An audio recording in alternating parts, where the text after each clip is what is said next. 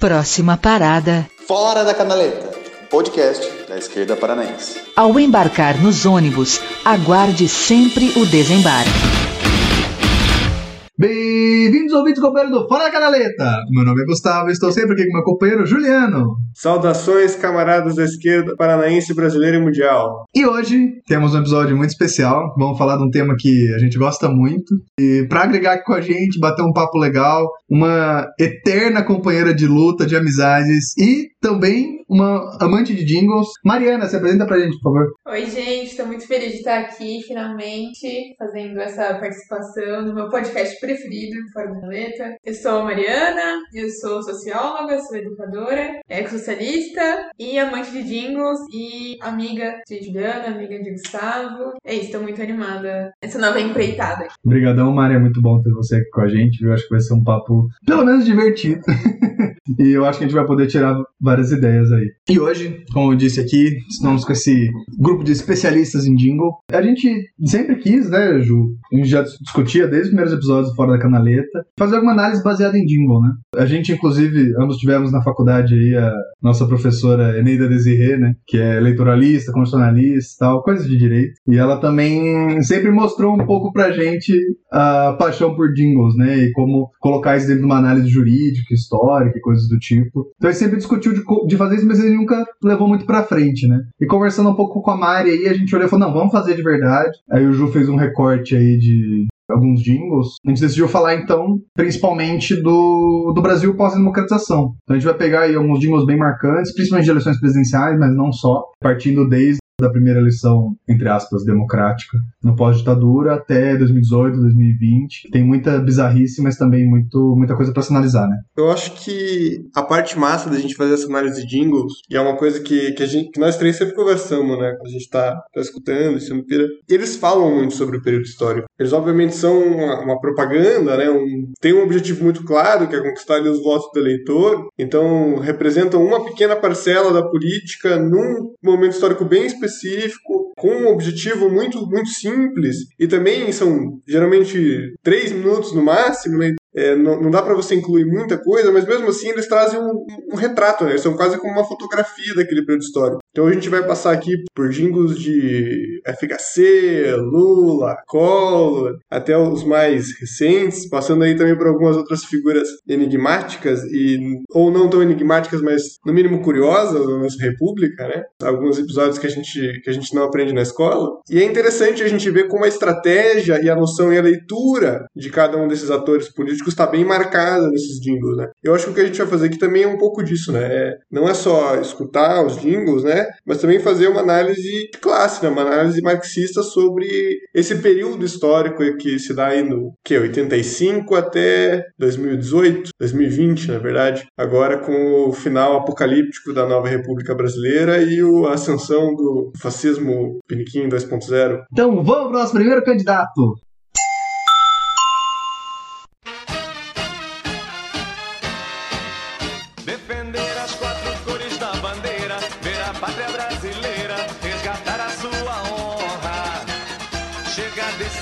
desbotado, do amarelo ser roubado, dessa falta de vergonha. Chega desse azul tão poluído, desse branco encardido, da desordem do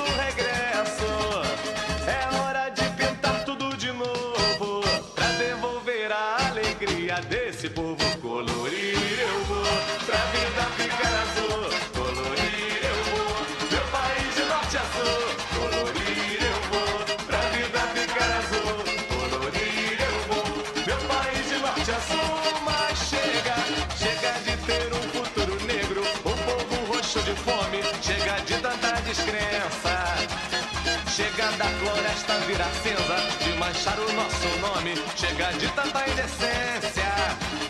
Não quero passar a vida em branco, quero rir, não quero pranto, e pro país dignidade. Por isso cada vez grito mais forte, é hora de mudar a nossa sorte. Colorir eu vou,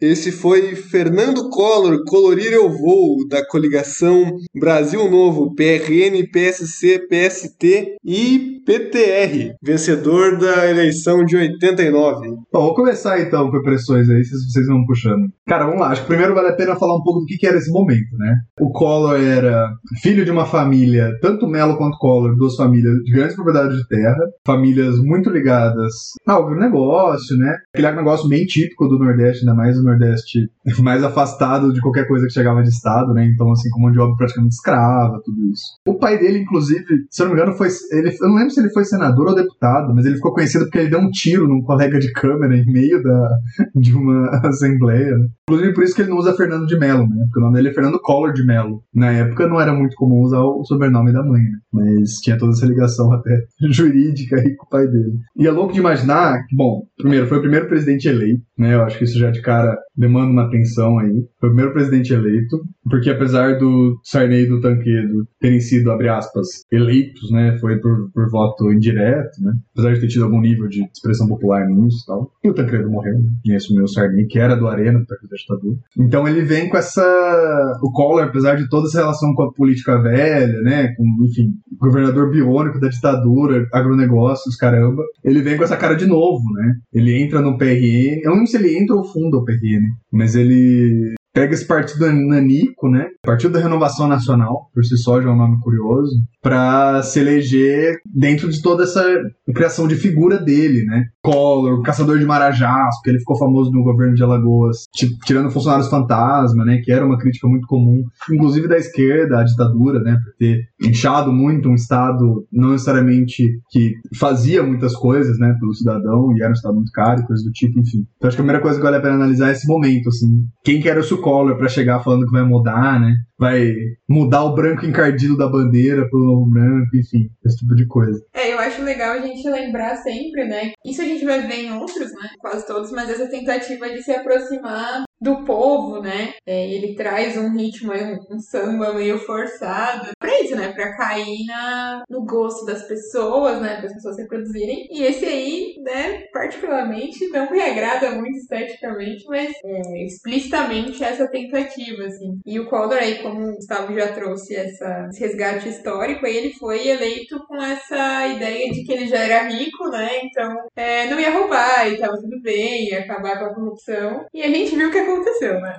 É impossível de, de não fazer o paralelo né, com o que a gente está vivendo hoje. Por vários motivos, né? Eu acho que quando a gente vive uma democracia liberal burguesa, como a gente está vivendo, um bom, uma boa mensuração de como que tá as polarizações da sociedade são as candidaturas, né? Muito mais do que quem ganha, mas como se formam as candidaturas. E é importante lembrar que essa eleição teve 22 candidatos a presidente e 22 candidatos a vice-presidente. Com 44 pessoas disputando um cargo, sabe? É, é muita coisa. Eu acho que é importante a gente pensar um pouco o que que leva a esse cenário, né? É, trazer um conceito aí que... um conceito gramsciano, né? A ideia de interregno, né? Eu acho que é um, um momento que o Brasil está vivendo, né? Muito disso, né? De quebra da hegemonia anterior, né? Com esse facelamento do regime militar, que é uma quebra que não se dá por, na base da força, não se dá no Inclusive é uma quebra tutelada pelos militares, né? Mas é uma quebra que se dá por falta de hegemonia. Os militares efetivamente não conseguem mais garantir a legitimidade do regime, eles não conseguem mais garantir o, a ordem própria do, do negócio. O, esse período de abertura da República ele se dá muito nesse período de, de tudo pode acontecer, né? Então você vai ter um Lula, você vai ter o Brizola, você vai ter o Collor, você vai ter. Não à toa surge essa figura, um outsider, branco, bonito, homem, jovem, que consegue captar, né, com todo sex appeal e com todo essa pegadinha do samba, do jingle, colorir eu vou,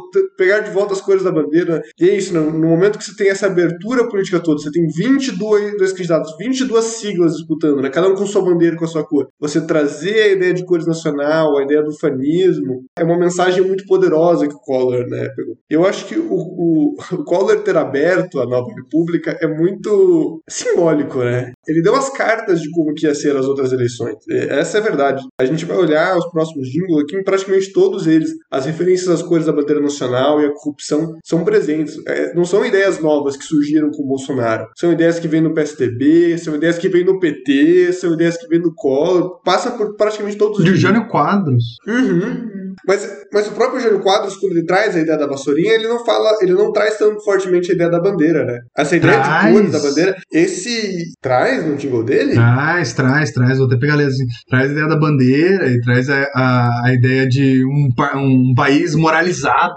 Vamos ter um Brasil moralizado, é isso que a gente quer. país moralizado, sim, mas até então, essa ideia de patriota era uma ideia do outro lado, né? Era a ideia do varguismo. É, não à toa, o- a maior parte das guerrilhas Verdade. urbanas, marxistas, durante a ditadura militar, se chamavam ou de camaradas, companheiros ou de patriotas, né? Aí, quem não teve a oportunidade de assistir o filme Marighella, que tá, tá saindo agora, do Wagner Moura, dá muito essa ideia, né, de como ele- eles tinham essa referência nacional. E na virada, na entrada da Nova República, a direita rapidamente captou a ideia da, da bandeira nacional. E sempre que tem esse momento de quebra de hegemonia, esse momento de falta de convencimento, né, ela se torna mais forte, ela se torna um, um.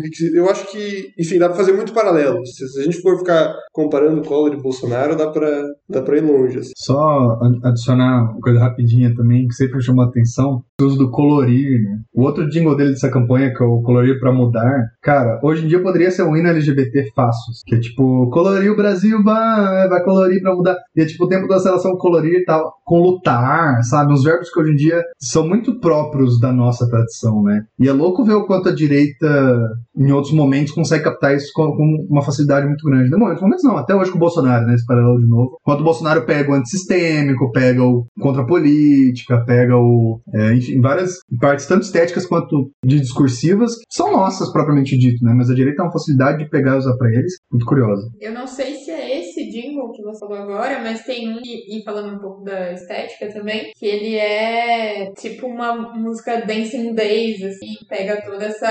o que tava em alta desde os anos 80, né? A música de discoteca e tal, e também é, Esse outro, mesmo. é outra aposta em outro nicho aí da, da sociedade. E já que eu comentei lá no começo sobre que dá pra tirar a estratégia deles, a- onde a estratégia dos candidatos é mais palpável é no ritmo musical. Mano, o Collor, com esse ritminho de samba, assim, é uma, é uma forçação de barra pra ele parecer popular. É uma forçação de barra, tipo assim, você, você consegue, você consegue imaginar o Collor no meio do povo dançando e tal. Cara, é, é uma cena tão abstrata da realidade, assim.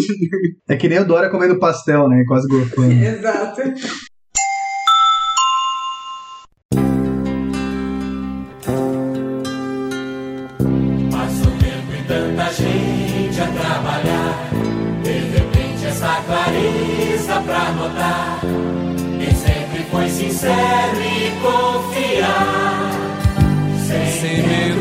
Ser.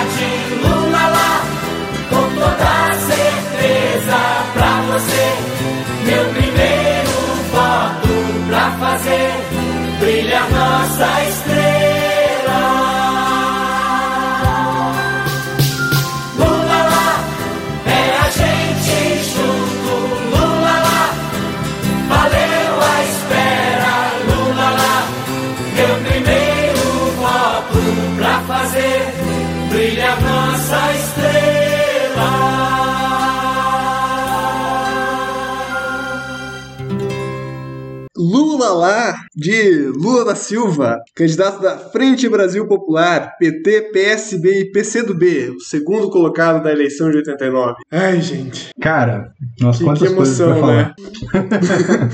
Eu acho que o maior jingle já produzido no Brasil. Na história do mundo. na história. Quando alguém pensa em jingle, é Lula lá que vem em mente é a primeira coisa. Não tem como. Até porque, isso que você falou, inclusive, jingle do mundo, vale a pena falar que jingle não é um negócio tão comum nos lugares do mundo, né? A gente tem uma tradição de jingle que, inclusive, remonta de marchinhas de carnaval, né? A gente é meio pioneiro, assim, desse tipo de estratégia. Você vai ver, por exemplo, sei lá, campanha dos Estados Unidos não tem jingle. Muito raro. Mas, enfim, coisas históricas pra comentar. Acho que a primeira, vale a pena a gente colocar o que é era o PT. Eu, inclusive, a gente, obviamente não tem como pôr no podcast, né? Mas se vocês procurarem como é o, o clipe dessa música, especialmente a do segundo turno, se eu não me engano, é um negócio muito louco de ver, porque é aquela, aquela imagem, muita gente deve ter visto, que é tipo uma galerona num salãozão, numa arquibancada, e um monte de gente diferente, com bandeirinha da CUT, do MAB, do MST, sei lá, de qualquer movimento que você possa imaginar. Um monte de artista, Chico Buarque, sabe, uma galera assim. Então, tinha toda uma, uma lógica, ao meu ver, né? Porque assim, a gente tem que imaginar que, tem o- os partidos padrões saindo da ditadura, né? Que são os vindo da Arena, né? PL, PFL, toda essa galera vindo da Arena. O MDB, o que vira pro MDB, né? O PSDB, que é o lado da teoria da independência, tal, que é o lado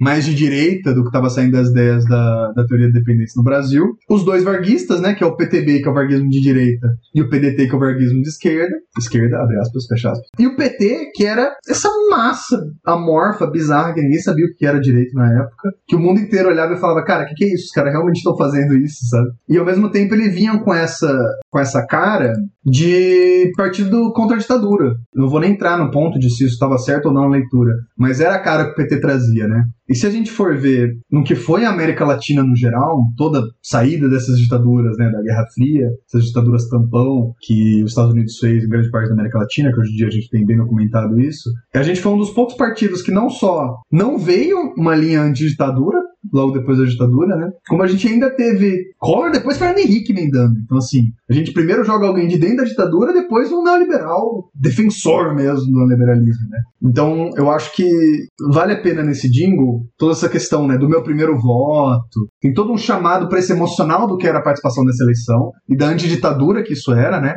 E do quanto, eu acho que isso é uma coisa que a gente vai levando durante todas as análises dos outros períodos, mas do quanto é até hoje muito danoso, né? Eu acho que olhar um bolsonarismo, a gente pode falar muito do que foi a social-democracia fraca do PT e tudo isso, mas ela remonta muito também da gente não ter acertado as contas com a nossa ditadura, né? E tem muito a ver com essa época, que a gente escolheu primeiro o playboy da ditadura e depois o neoliberal. Muito. Essa frase do meu primeiro voto é muito forte. assim. A gente pensa que é o primeiro voto da vida de muitas pessoas, né? Talvez a maioria dos, dos eleitores ali em 89. É um jingle que apela muito pro emocional, né? E acho que todo mundo aqui tem uma, é, uma ligação emocional e tal, por família e tal. Eu sou do ABC, né? Sou nascida em Santo André, então é, é, é, é difícil, assim, né? Apesar de todas as críticas que a gente teve, tem até hoje ao PT, né? Tem esse apelo de, de ver a família é, falando nos tempos quando tava surgindo o PT e tal. Eu acho que é um apelo muito emocional pra gente hoje e mais ainda na época. assim. É, nossa, é. Arrepia, né? Arrepia, Juliana. A gente é repetido, mas arrepia.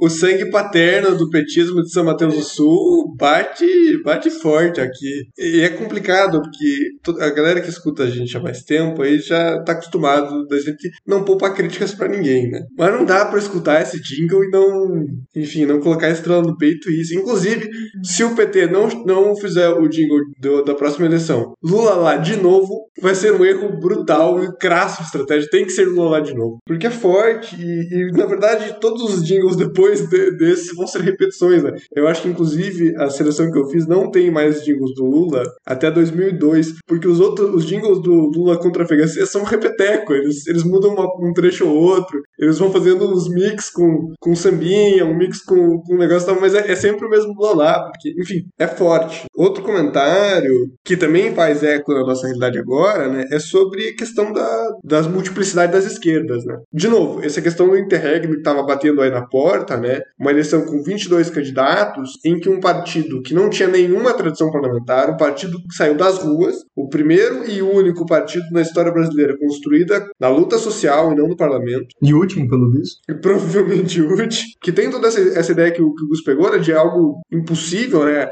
É isso, até hoje a, a esquerda no mundo inteiro está tentando entender o que foi o fenômeno do- de criação do PT. Você juntou uns padres da teologia da libertação, a SEB, uns um trotskista maluco, uns marxistas leninistas também, uns reformistas, uns maoístas, ele juntou todo mundo no mesmo balaio, tá ligado? Uns, ex-varguistas, a galera do, do campo, a galera do, do, do sindicato, juntou tudo no mesmo balaio e fez um partido. Como que, como, que, como é que acontece isso, né? E não foi aquele processo mais gradual, né? Que a gente às vezes está acostumado. Inclusive, a, a trajetória do pessoal, acho que fala um pouco disso, né? De, de ir ganhando setores aos poucos, né? E nascendo no parlamento, na academia, e ganhando alguns setores populares, depois outro. Era um caldeirão que podia dar em nada e tudo ao mesmo tempo, né? Nessa eleição, inclusive, as primeiras pesquisas do Lula não, não batia 5%. O Lula não batia 5% na primeira pesquisa da eleição, e o Brizola estava com 20%, é importante lembrar. O candidato preferido da esquerda nessa eleição era o Brizola. Para as pessoas que dizem que não tem saída sem o Lula, é importante lembrar isso. Eu sei é outro cenário e tal. Não tô aqui dizendo que, que, realmente tem uma saída para do Lula, porque eu não sei se eu acredito nisso. Mas, mas eu acho que o jogo eleitoral é mais complexo do que isso, né? Ele não é tão simples quanto a pesquisa. E sobre multiplicidade da esquerda, a gente tem essa eleição: o PT de Lula, o PDT de Brizola, PCB de Roberto Freire. Para quem não sabe, Roberto Freire é até hoje presidente do Cidadania, mais conhecido como Partido do Renova BR do Livres, mais conhecido como ex-PPS, Partido Popular Socialista, mais conhecido como ex-PCB. Hoje em dia a gente está acostumado com esse PCB José Paulo Neto, Jones Manuel, mas o PCB, se for pegar a linha histórica de registro do partido, inclusive pensando no que foi a história do PCB pós anos 60, né? O herdeiro legítimo do PCB é o Cidadania, como escolha de um etapismo latino-americano de... A ficha eleitoral é deles até hoje. É, não, e de tradição política mesmo, se for pensar o que foram as escolhas do PCB pós anos 50, pós anos 30 se bobear, mas não vai entrar nessa discussão. Mas principalmente na ditadura, a, o racha dos prestistas com o PCB, que não aceitaram a Constituição de 88, quem ficou no PCB, a tradição política etapista, de se entrar dentro do Estado, disputar o Estado por dentro como um necessário desenvolvimento de forças produtivas para você conseguir conquistar alguma coisa depois, é a cidadania, não o PCB. É, enfim, nós temos então PT, PDT, PCB e ainda tem o Gabeira do PV, porque é importante lembrar da história do PV. O PV foi fundado por supostamente socialistas, né? É, e aqui a gente pode entrar na discussão de da onde se enquadra o Gabeira na, na tradição política universal, mas ele ainda se reivindica como socialista, inclusive veio a ser um dos articuladores do PSB, né? Gabeira foi guerrilheiro, é importante falar. Que é curioso imaginar hoje em dia o comentarista da Globo News guerrilheiro, mas foi. Mas até aí a Dilma também foi. Mas, pô, respeito pela Dilma, né? Se a gente for falar mal da Dilma, a gente vai ficar, vai brigar aqui. Não, não vamos falar mal da Dilma. A gente nunca vai falar mal da... No episódio sobre jingles, a gente nunca Inclusive, já que a gente chegou nesse ponto, para a gente antecipar os próximos jingles do PT, o PT, desde 89, tem a melhor equipe de criação artística desse país. Nenhum partido bate a equipe de criação artística do, do PT. Em arte, em logo, em música, em jingle. Eu só quero ver agora que o Santana foi contratado pelo Ciro, tipo, dois meses atrás. Então eu tô esperando uma, uma campanha do Ciro em 22, assim, fenomenal. Muito bem montada, assim. Campanha bilionária mesmo, assim. Campanha de dar, dar, dar aquele brilho no olho, assim. Você pensa, nossa, se não tivesse fugido para Paris, até podia cogitar. Os 12% mais bem pagos, né? Mas realmente é inegável a, toda a produção de jingles e de outros tipos de arte do PT. É inegável la la la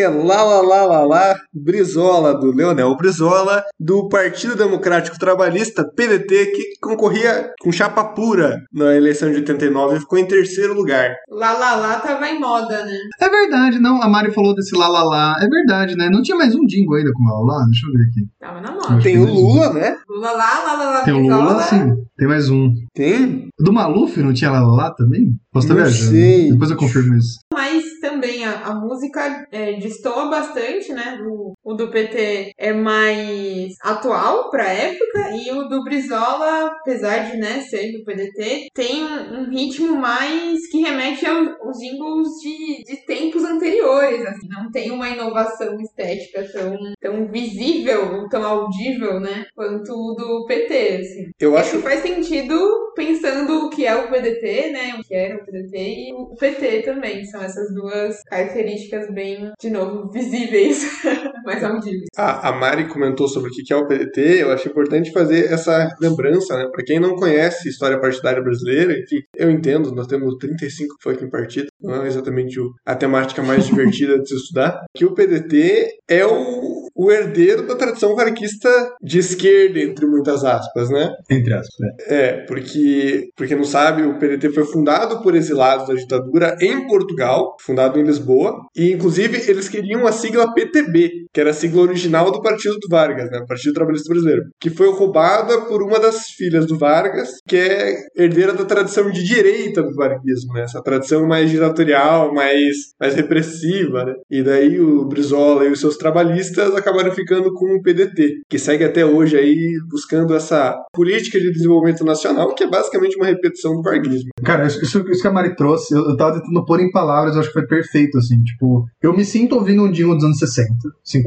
e isso é o, o PDT. Isso é, é importantíssimo de sacar. O PDT é isso. Ele era uma esquerda do início do século XX, do meio do século XX, que tava nos 80 e 90. E ele é isso até hoje. É isso que a gente tem que entender. É a mesma coisa, é o mesmo projeto, é a mesma forma de entender o capitalismo e a nossa posição nesse capitalismo, só que um capitalismo que 100 anos depois. E a galera diz assim, ah, porque o Ciro faria o Brizola revirar tudo. Faria, é verdade. Mas assim, é um coronel, homem branco que fala de segurança pública, nas palavras do próprio Ciro. Como diria o próprio Ciro também, o que o eleitor bolsonarista tá atrás, que fala grosso, que, que briga, né, que... que fala que a questão identitária tá acabando com a esquerda brasileira. Sim, e fala que o grande problema do Brasil é industrialização e desenvolvimento. Venhamos e convenhamos, no, no core, na, na medula óssea, Ciro é uma, uma atualização do Brizola. É uma atualização ruim. Uma atualização mal feita. Nossa, porra, como que é mal feita. Porque o Brizola era muito melhor que o Ciro. Mas uma atualização do mesmo. Eu queria contar uma história pessoal aqui, que a Mari também testemunhou. A gente, uma vez, eu, a Mari e mais alguns camaradas aí, fomos num seminário da Quarta Nacional em São Paulo, Curitiba, né? E aí uma, uma outra amiga, Tabata, um beijo, Tabata, com muito amor, gravou pra gente um CD cheio de jingles. Porque meu carro Eu só tem CD. seleção, né? Com seleção da Mari, peço perdão. Peço perdão aí pela, pela falta. E eu lembro de ouvir essa música com esse coro de voz de crianças espectrais na Serra, a uma da manhã, voltando de São Paulo. E foi uma das experiências mais aterrorizantes da minha vida. É, e é geralmente isso que, eu- que acontece quando eu ouço o PDT. Mas, passando um pouco essa questão, o Juliano falou isso no último no jingle depois do Lula, né? Eu acho que isso é uma coisa interessante de dar uma desenvolvida. De que o PDT era a escolha da esquerda mais elitizada, mais universitária, mais enfim, mais manjadora das regras econômicas, tudo isso que ela se pretende ser, né? Tem inclusive um, não que o, o Fernando, o Luiz Carlos Prestes sejam essa esquerda, né? Mas tem uma entrevista que pra mim é muito interessante do Luiz Carlos Prestes, que é com o Jô, em, 80, em 89, que ela é muito elucidativa, cara. Que o Jô, na época era um puto entrevistador, né? Pergunta pra ele, cara, o que você acha do Lula? O Luiz Carlos Prestes vira pra ele e fala, ele é um operário de talento, mas falta pra ele ler a teoria do proletariado. E é muito louco o quanto ele acertou com, com esse argumento. E na mesma época tem um, tem um vídeo também do Brizola que você acha, falando do Lula, que ele tá falando também que o Lula, ele fala, cara, o Lula é tudo que a esquerda gostaria de ser. O problema é que o Lula não desce abaixo da espuma do entendimento econômico. Eu mergulho mais profundo, o Lula fica só na espuma. Nesse aspecto, o Lula é igual o Fernando Henrique, palavras do Brizola. E cara, o quanto essa análise não é perfeita, vendo hoje em dia o que foi a teoria macroeconômica do petismo, sabe? É, e o próprio Luiz Carlos Prestes, né? Depois o Brizola, inclusive, muda de opinião, apoia o Lula, né? É vice do Lula, enfim. Tem toda uma retomada disso. Mas eu acho que é importante entender de que na época já tinha um distanciamento de uma parte da esquerda que, por um lado, é antipovo mesmo, então não, não tava apoiando por ser o Lula operário e o PT ser o que era. Tem esse aspecto. Mas também de já entender que o PT não tinha um programa econômico que superava qualquer coisa que fosse do que a gente tinha de imperialismo, de dependência, de todos os aspectos, né? E o Brizola, apesar de tudo, naquele momento de avanço no liberalismo, lembrando que os anos 80 e 90 foi o grande avanço do que a gente chama de acumulação possessão, né, novo imperialismo, enfim, de todo um, um, conjunto de políticas macroeconômicas internacionais e nacionais, de destruição da natureza, avanço da fronteira agrícola, né, de desindustrialização dos países de capitalismo periférico, e tudo isso. Então, querendo ou não, mesmo com uma teoria super ultrapassada, naquele momento, os marxistas conseguiam olhar no Brizola uma possibilidade de superação em alguns aspectos que o PT não propunha, né? Já que o Gus abriu a porta das anedotas aqui, tem um discurso do Lula. Se vocês procurarem no YouTube, vocês encontram fácil que ele tá falando. Ele comenta um momento em que já eles e o Brizola reatado relações políticas, né? O Brizola leva ele para conhecer o túmulo do Vargas no Rio Grande. O Brizola chega lá, né? Entrega flores, não sei o quê, conversa um pouco com o Vargas, né? O Lula mantém a sua posição de respeito, não sei o quê. E daí o Brizola vira pro, pro Lula e fala: Você quer conhecer o, o Dr. Vargas? E o Lula fala assim: Claro, né? Tipo, achando que era algum tipo de ritual, né? Algum tipo de prestação de respeito. Então ele chega mais perto do túmulo e o Brizola tá efetivamente conversando como se o Vargas estivesse ali. Esse vídeo é maravilhoso. Esse é o camarada Lula, um operário de luta, vai levar o Brasil muito, a, muito pra frente. É aquilo que nós sempre desejamos construir nesse país. E o Lula conta essa história como se fosse assim, uma maluquice, assim, né? Ele fala assim, não, respeitei, mantive o silêncio ali e tal, mas muito estranha a situação do Brizola falando com o Vargas. Enfim, mas eu acho que, que, que faz uma ponte entre essas duas coisas, né? Tanto esse varguismo do Brizola quanto essa, essa característica, né? E eu acho que é uma tradição muito comum no, no Brasil, assim, dessas duas esquerdas, né? Essa esquerda mais popular, mais enraizada, periférica, e essa esquerda de cima, esquerda universitária, branca e tal. E a gente reviu isso em 2018 com o Ciro e Haddad, né? Todos os argumentos de o Ciro vai pro segundo turno, o Ciro já virou e tal. E, por exemplo, eu estava no direito, né, na faculdade, e assim, se fosse ali, o Ciro tinha ganhado 98%, porque a esquerda e a direita inteira iam votar no Ciro para impedir o Bolsonaro. Né? E naquela ideia de que, inclusive, um movimento de manada, né, de que, ah, meu amigo tá votando, aquele cara tá votando, aquele cara tá votando, então a gente vai, a gente vai conseguir, né? E esquecendo que existe um Brasil gigante lá fora, cara. Metade da população brasileira não recebe um salário mínimo para viver um mês. E é isso que a gente tem, a gente tem que lembrar. Se você recebe mais de um salário mínimo para sobreviver no mês, salário mínimo familiar, inclusive, você tá entre os 50% mais ricos desse país. Então, quando você pensa, eu sei o que é o Brasil, reconsidere, né? O Brasil é tem uma outra camada aí de análise econômica que tem que ser feita, né? E de certa forma é isso que, inclusive, fez essa disparidade é Lula Brizola, né? E eu acho que é muito comum nos círculos marxistas, os círculos que comumente são círculos mais elitizados, acadêmicos, desse estrato superior, da esquerda, superior no sentido da hierarquia social, né? Esse debate acontecendo, né? E acontecendo, inclusive, de uma forma tosca, né? Aquelas pessoas que falam que a gente tá certo porque a gente é mais de esquerda, é isso, Brizola tinha, Darcy Ribeiro, Paulo Freire, essa galera toda apoiando eles. E a outra galera falando, nós precisamos ir para as periferias, mas a galera nunca deu trabalho de ir até lá, né? Quando fala as periferias, fala de forma ampla, não sabe, não sabe chegar lá pegando seu carro na garagem, né? Enfim, é um problema tempo da esquerda, né? Enquanto a gente tiver nesse, nesse problema, a gente não, não avança, né? Porque a gente não consegue fazer a síntese entre o que, que o Lula, em algum momento, conseguiu fazer. A verdade é, o PT do Lula conseguiu fazer a síntese entre essas duas esquerdas quando chegou ao poder em 2010. Depois, abandonou as duas e, e abraçou o capital. mas, mas para chegar lá, conseguiu fazer esse, esse fenômeno.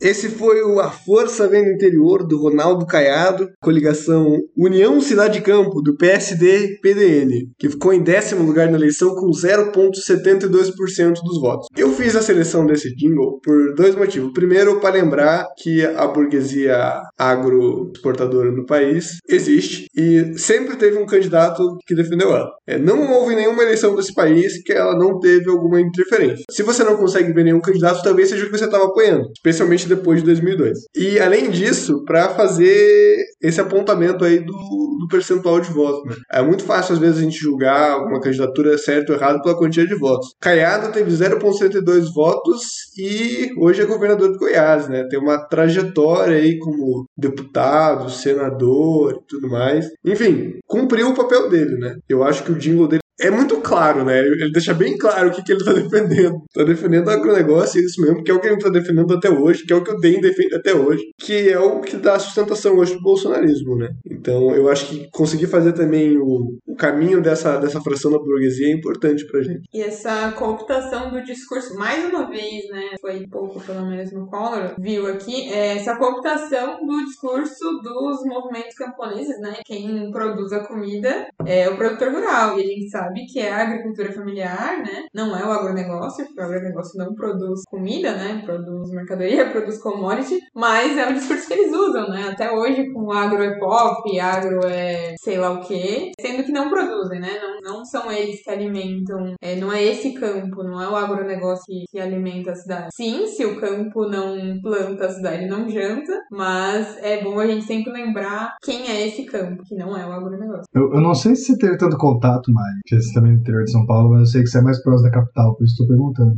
Eu que sou mais interiorzão, a gente sempre teve muito contato com gente que foi da UDR, que é a União Democrática Ruralista, que era o grupo do Caiado, e tinha uma, uma influência no interior de São Paulo. Você teve também contato?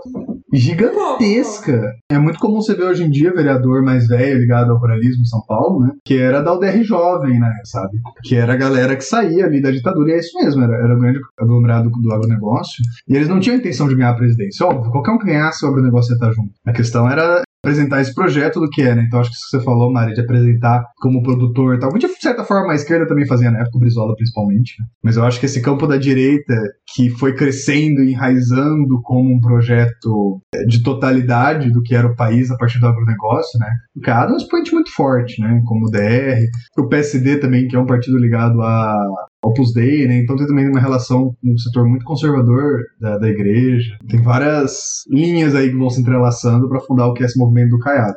Ah, e tem o que é mais importante comentar sobre o Caiado, né, gente? É, o debate dele com o Brizola, né? Essa é a parte importante do Caiado. E não copia, e não copia, como o senhor também jogou. E o senhor também disse, o senhor também... Não seja covarde, Nunca fui covarde, o senhor me respeita. Não se respeita. O senhor me respeita, tá bom? O senhor fale aqui, o senhor tá respeitar. Tá, o senhor trata com sério. O senhor O é que devia aqui dentro? respeitar. O senhor tá sou acostumado a ficar gritando com qualquer um. O senhor tá muito enganado comigo. Tá bom? O senhor tá muito enganado comigo.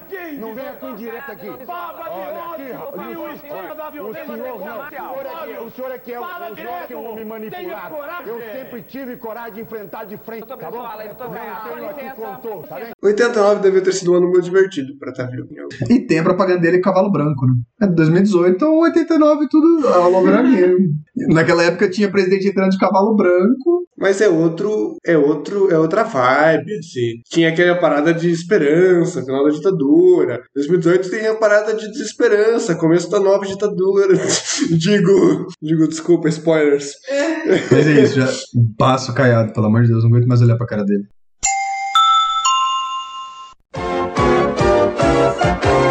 Chegou aquele que a gente queria para o Brasil governar.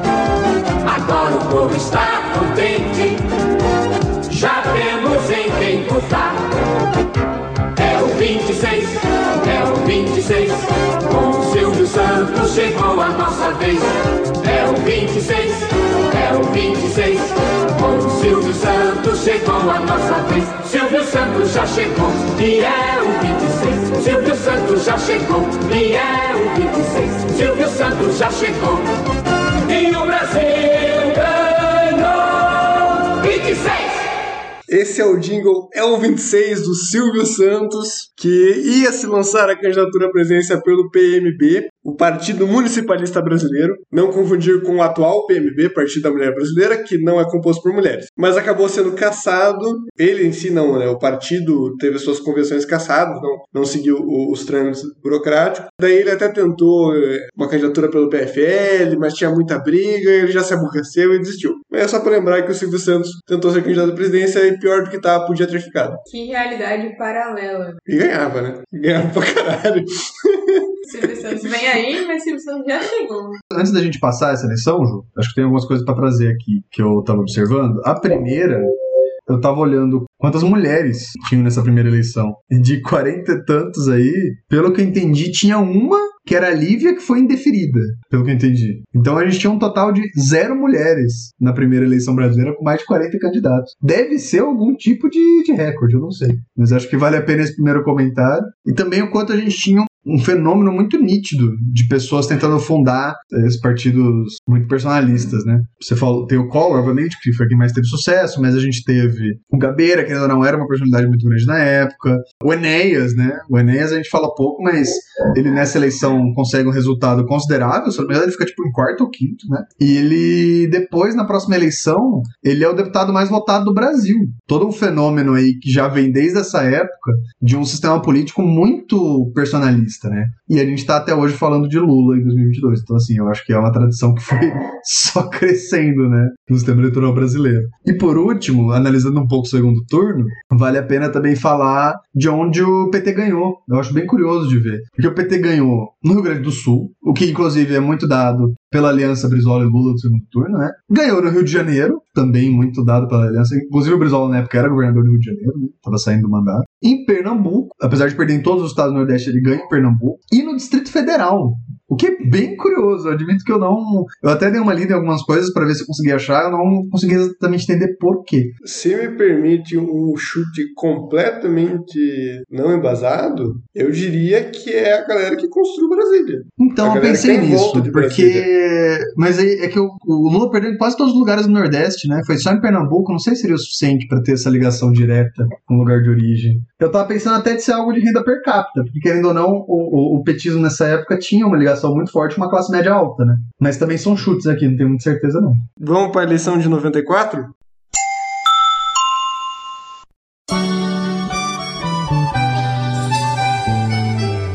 É só você olhar pra cara que você vê logo que esse sujeito é um cabra de bem. Tá na sua mão, na minha mão, na mão da gente, fazer de Fernando Henrique nosso presidente. Tá na sua mão, na minha mão, na mão da gente. O Brasil precisa muito da força da gente. Levanta a mão, levanta a mão. O Brasil precisa muito de você. Levanta a mão, levanta a mão. Fernando Henrique é o Brasil que vai vencer.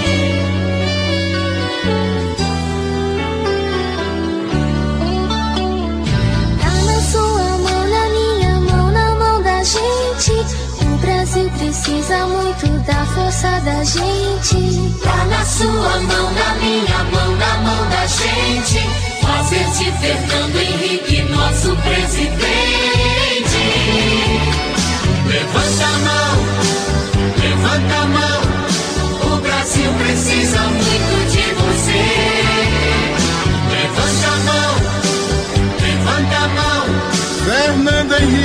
Brasil que vai vencer. Levanta a mão, levanta a mão. O Brasil precisa muito Levanta a mão, levanta a mão.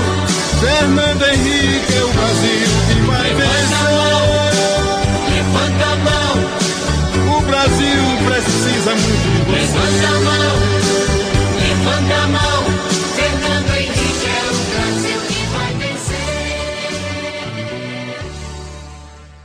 Bom, esse foi o jingle do Fernando Henrique Cardoso, honorável ou não tão honorável FHC, da coligação União, Trabalho e Progresso, PSDB, PFL, PTB. Só gente boa, gente bacana. Que começa a nossa tradição de 30 anos, aí, a tradição da República, de polarização PSDB-PT, né? A coligação que foi vencida, que foi a coligação do Lula, era a Frente Brasil Popular pela Cidadania. Você vê que adiciona uma palavra e adicionam várias siglas, que era do PT, o PSB, o PCdoB, PPS, PV, PCB e PSTU.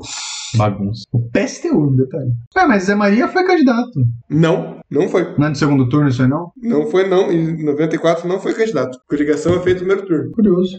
Primeiro, né? Começar com cabra decente tinha que ser crime. Pra começar. Segundo, Pra quem não sabe, essa música é do nosso querido Dominguinhos, que é um sanfoneiro bem conhecido na época, até pouco tempo atrás, na verdade, morreu não faz muito tempo.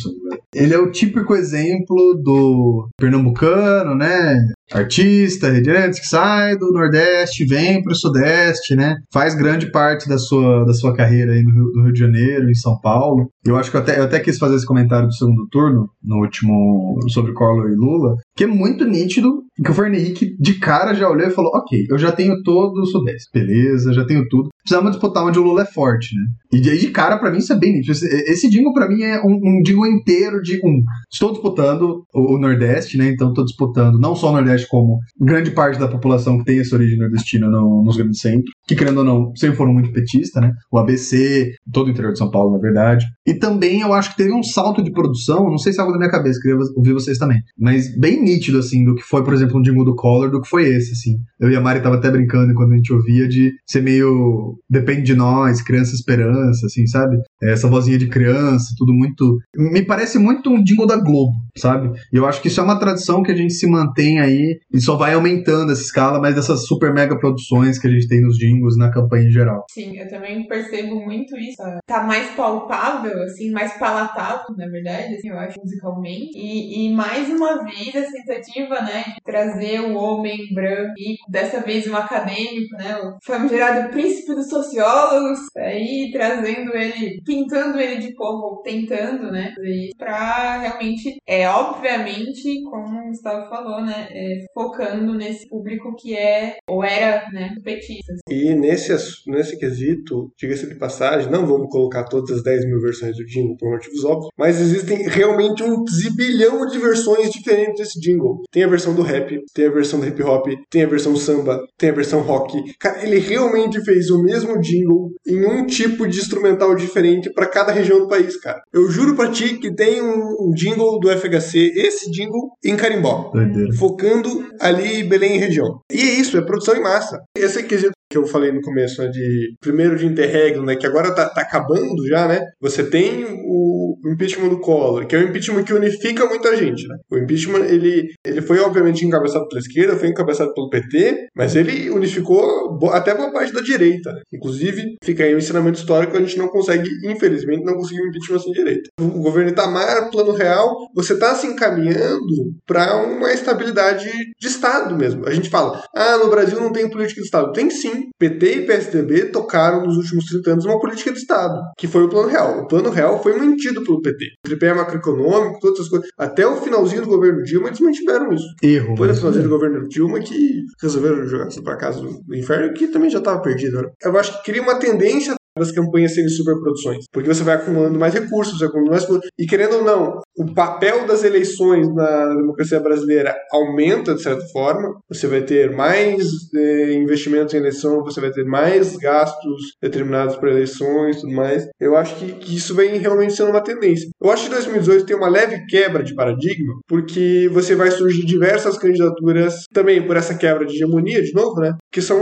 mais ou menos independentes, né? Então, você tem um Bolsonaro, por exemplo, que ele vai ter muito recurso no segundo turno, mas no primeiro turno não tinha nada. Tem um Boulos, por exemplo, que não tem nenhum recurso no segundo turno. Não é uma candidatura relevante do ponto de vista eleitoral. Por isso mesmo, todo o recurso de campanha dele é jogado para rede social. Toda a articulação dele é pensada para ganhar saldo político, né? Ganhar gente, trazer gente para perto. Isso são dois exemplos, né? Mas eu acho que 2018 tem uma, uma, uma breve quebra desse característica. Acho que vale pensar um pouco o que era o PSDB nessa época, né? Tipo assim, hoje em dia a gente tem essa imagem do que é um PSDB, tipo, sei lá, Aécio, Dória, que é semifascista coisa do tipo. Mas na época, ele é um, um partido vindo basicamente dos meios universitários, né? Com uma cara muito anticorrupção, antiditadura, querendo ou não, né? E com alguns estatistas que eram muito respeitados, inclusive por setores populares, como Covas, por exemplo, né? Por mais que a gente possa gerar um bilhão de crítica ao Mário Covas, né? Ele era considerado dentro de São Paulo um governo que veio depois daquele governo do PMDB tenebroso, super corrupto. Ele teve toda aquela,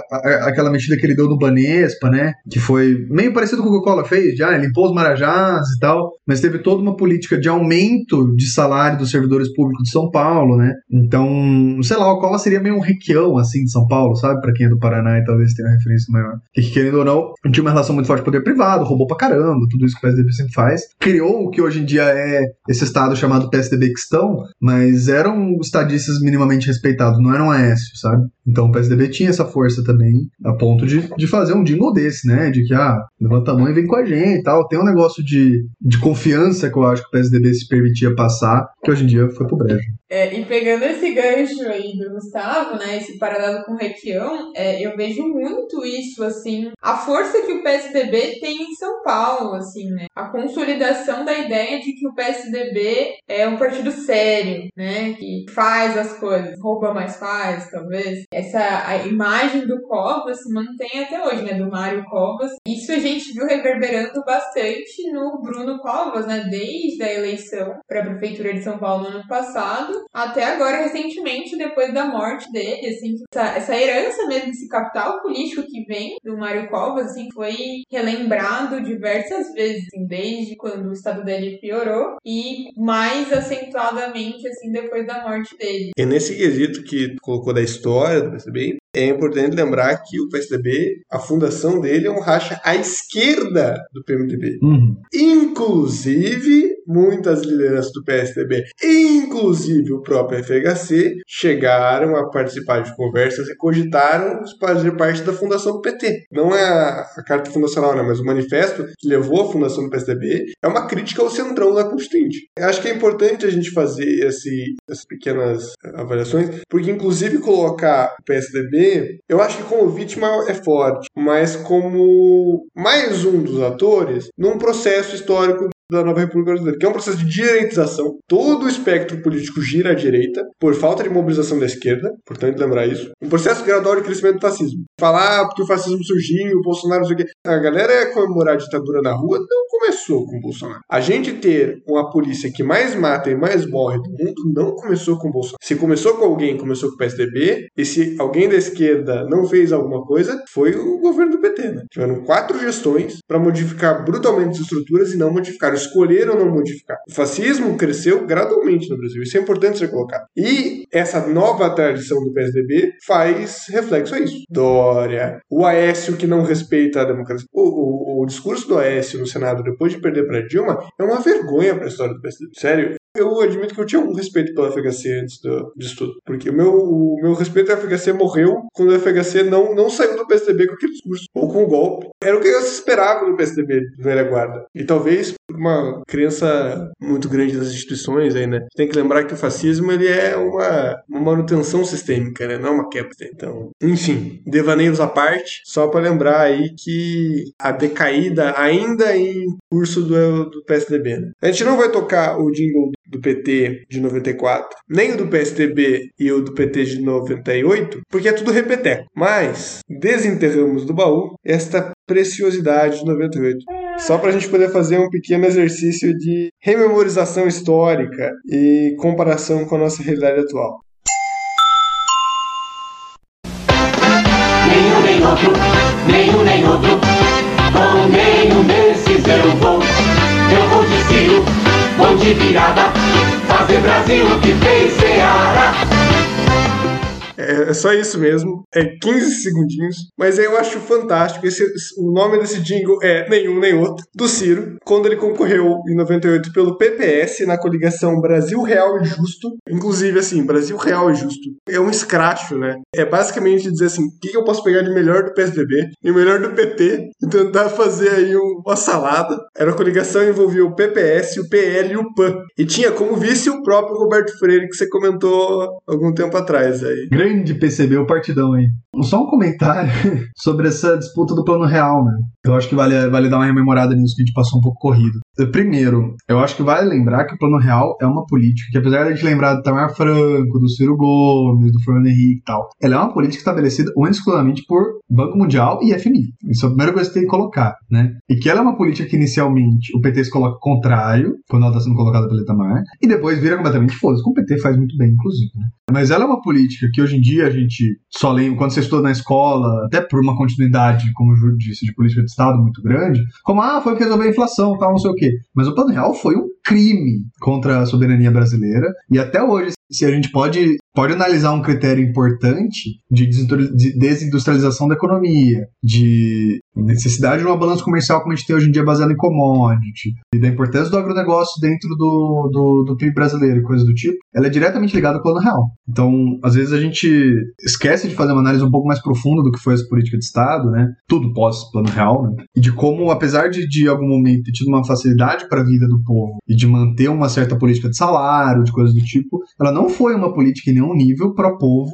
muito menos pró-independência nacional, pelo contrário, né? Então, é, tanto na época, você vai ver muita propaganda, por exemplo, do Zé Maria contra o Plano Real, tinha toda a relação também com a discussão da ALCA, né? Tinha um projeto de o Brasil ser o que ele é hoje já muito nítido, né? Era para ser um exportador de commodity, para isso eles precisavam da moeda do jeito que o real era. E a compra de dólares da forma que foi, né? Lembrando que a forma como o Plano Real funcionou era uma compra sistemática, né? Baseada num certo calendário, de uma certa quantidade de dólares, para que você mantivesse o valor do real daquela forma. Isso gerou uma dívida e uma dependência do FMI gigantesca. Né? Só para não perder o fio, nosso episódio número 10 sobre teoria marxista dependência. E o episódio que ainda virá algum dia, se os astros se alinharem. Se eu ler os livros. E, e se tudo der certo, sobre a Vânia Bambirra, vamos comentar um pouco mais sobre esse fenômeno aí de, de desindustrialização, de dependência da, do mercado de commodities, dependência do agronegócio e como isso está diretamente ligado a essa partidização. Né? Esse processo de crescimento do fascismo é resultado desse processo econômico de dependência que tem no plano real algum elemento. Não dá pra apagar o sol, não dá pra parar o tempo, não dá pra contar estrelas que brilham no firmamento. Não dá pra parar um rio quando ele corre pro mar. Não dá pra calar um Brasil quando ele quer cantar. Lula lá brilha uma estrela Bote essa estrela no peito, não tenha medo ou pudor. Agora eu quero você te ver torcendo a favor. A favor do que é direito, da decência que restou. A favor de um povo pobre, mas nobre e trabalhador. É o desejo dessa gente querer um Brasil mais decente, ter direito à esperança e uma vida diferente. É só você querer, é só você querer. Que amanhã assim será. Bote fé e diga Lula, bote fé e diga Lula, eu quero Lula. É só você querer, é só você querer. Que amanhã assim será. Bote fé e diga Lula, bote fé e diga Lula, eu quero Lula. É só você querer,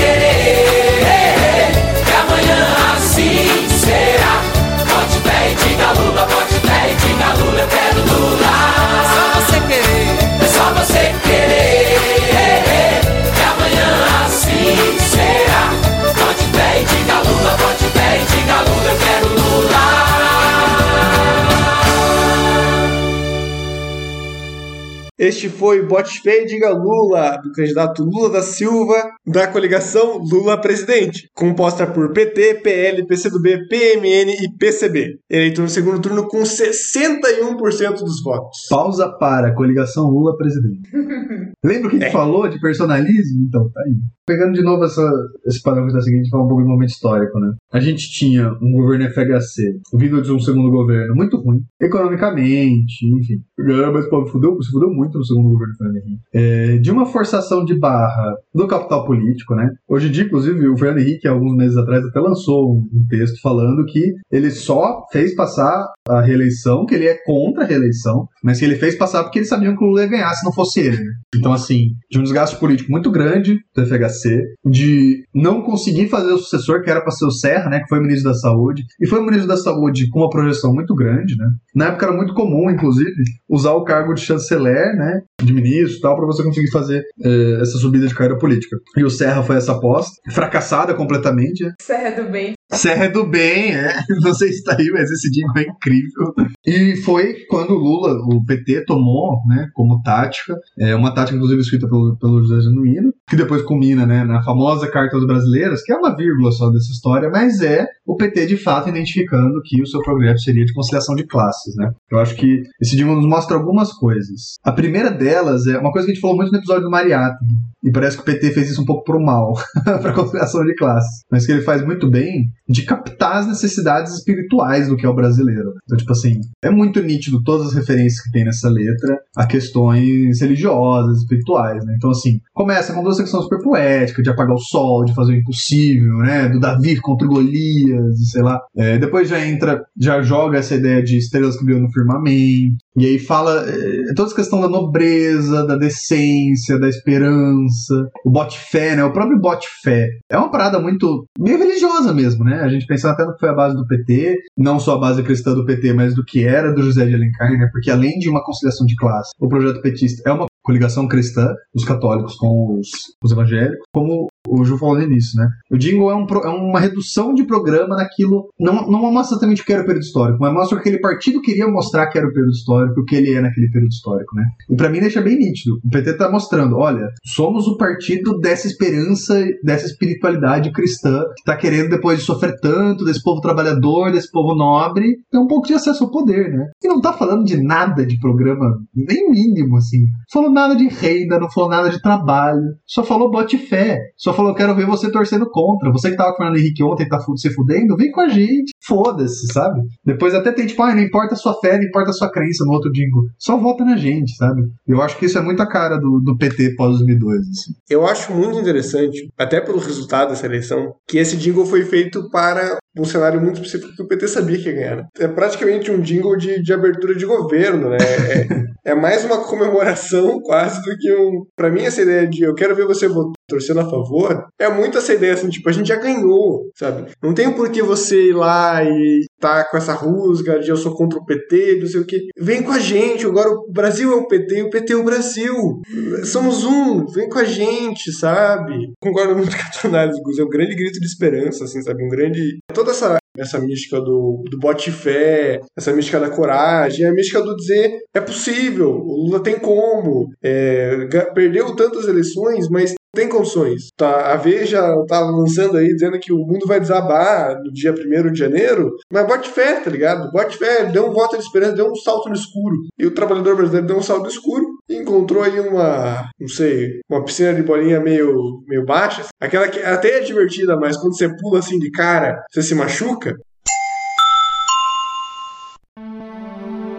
A mudança é azul. A mudança é acordar cedo. A mudança é ter salário. A mudança se chama emprego.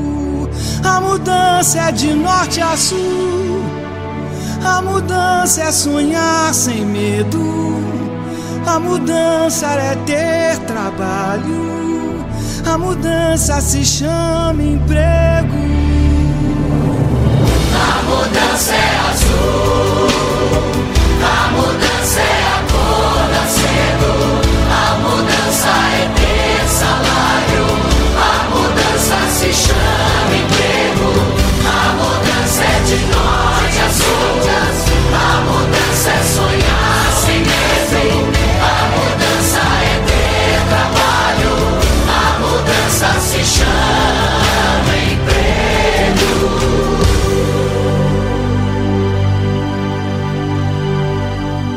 Esse é o jingle do José Serra na coligação Grande Aliança PSDB e PMDB, ainda em 2002. Ruim. Esse é meu comentário. Ruim, né? Bem, bem Criança Esperança de novo, né? E aí fala de mudança fazendo propaganda da continuidade, né? Que bizarro isso, assim. Enquanto o, o do Lula, né, que acabou de falar, traz esse. É um formato diferente, né? A música, assim, mais poética, né? Mais como vocês já falaram. É, e traz o. É só você querer, né? E tenta trazer uma autonomia, assim, ou algo desse tipo pro leitor. E aí o, o Serra aposta nessa, nessa formulazinha que vem desde lá do Brizola, o levanta a mão do FHC e continua, assim, né? E eu acho que o mais bizarro é realmente isso, de, de ser, se colocar enquanto mudança, sendo que era só continuidade. Cara, a- a- você sabe que a situação tá com medo de perder quando a situação usa mudança no do jingle, né? E é isso, né? Pra quem,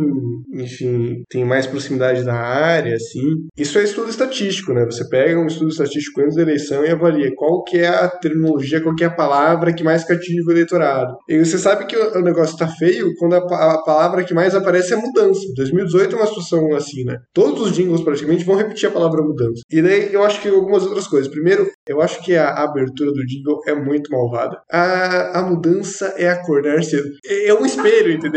Eu, eu vejo esse jingle como uma resposta a- ao Botifé de Lula, né? Aquela galera que não trabalha. A mudança é azul. Abandonando aquela ideia eh, anterior da- das cores da bandeira para falar a mudança é qualquer coisa que não seja PT. A mudança é ter salário, a mudança é ter emprego. Tipo, olha o nível de medo que a galera tá. A mudança é sonhar sem ter medo. Essa, essa expressão de que o. de insegurança que o PT trazia, né? Que eles tentaram cativar. E a verdade é que foi um tiro no pé. Tipo, é isso. O, o cara, o José Serra teve 38% no segundo turno. Deu errado, deu muito errado. Mas eu não sei nem se tinha como dar certo. Não tinha outro caminho, assim. O, o FHC2 foi. tava tão trágico no final do mandato que não tinha mais como salvar o PSDB. E eu acho que tem um aspecto também, Ju, isso de, ah, não tinha como dar certo, né? Cara, a coligação do PSDB nessa foi PSDB e PMDB, ponto, né? Eu acho que isso mostra que foi uma porção muito específica da burguesia. Você nem está falando de burguesia, uma porção muito específica parlamentar que estava ali, né? Com, com o PSDB. Os outros setores da burguesia estavam com o Lula, cara. O negócio estava com o Lula, eh, os evangélicos estavam com o Lula, o empresariado estava tava todo mundo com o Lula. Então, isso que você falou, tipo, até no outro jingle de que eles já entraram ganhando, quando você disputa sozinho, não tem como perder, né, cara? Tipo assim, era você, ah, os caras que estavam na, na situação falando de mudança, até eles estavam fazendo campanha pra você, e os varguistas que se uniram, se eu não me engano, é tipo PPS, PDT e, PTB, a outra aliança, que é o Ciro de novo, que devia estar falando não voto em nenhum dos três também, que eu tenho 12%, sei lá. Então é isso, sabe? Tipo, disputou sozinho, ganhou. O jingle é do mesmo da mesma eleição, também de Serra. Eu selecionei só para dar essa cutucada, que é muda o Brasil, mas não muda a bandeira. Vem Brasil lutar por ela. Cara, é só para lembrar vocês, apesar de o fascismo ter crescido gradualmente, ter ido pouco a pouco, tava lá, tava lá. Olha o jingle do PSDB em 2002, falando de anticomunismo, falando de combate à corrupção, sendo que os caras tinham roubado os caralho a quatro do Panestado.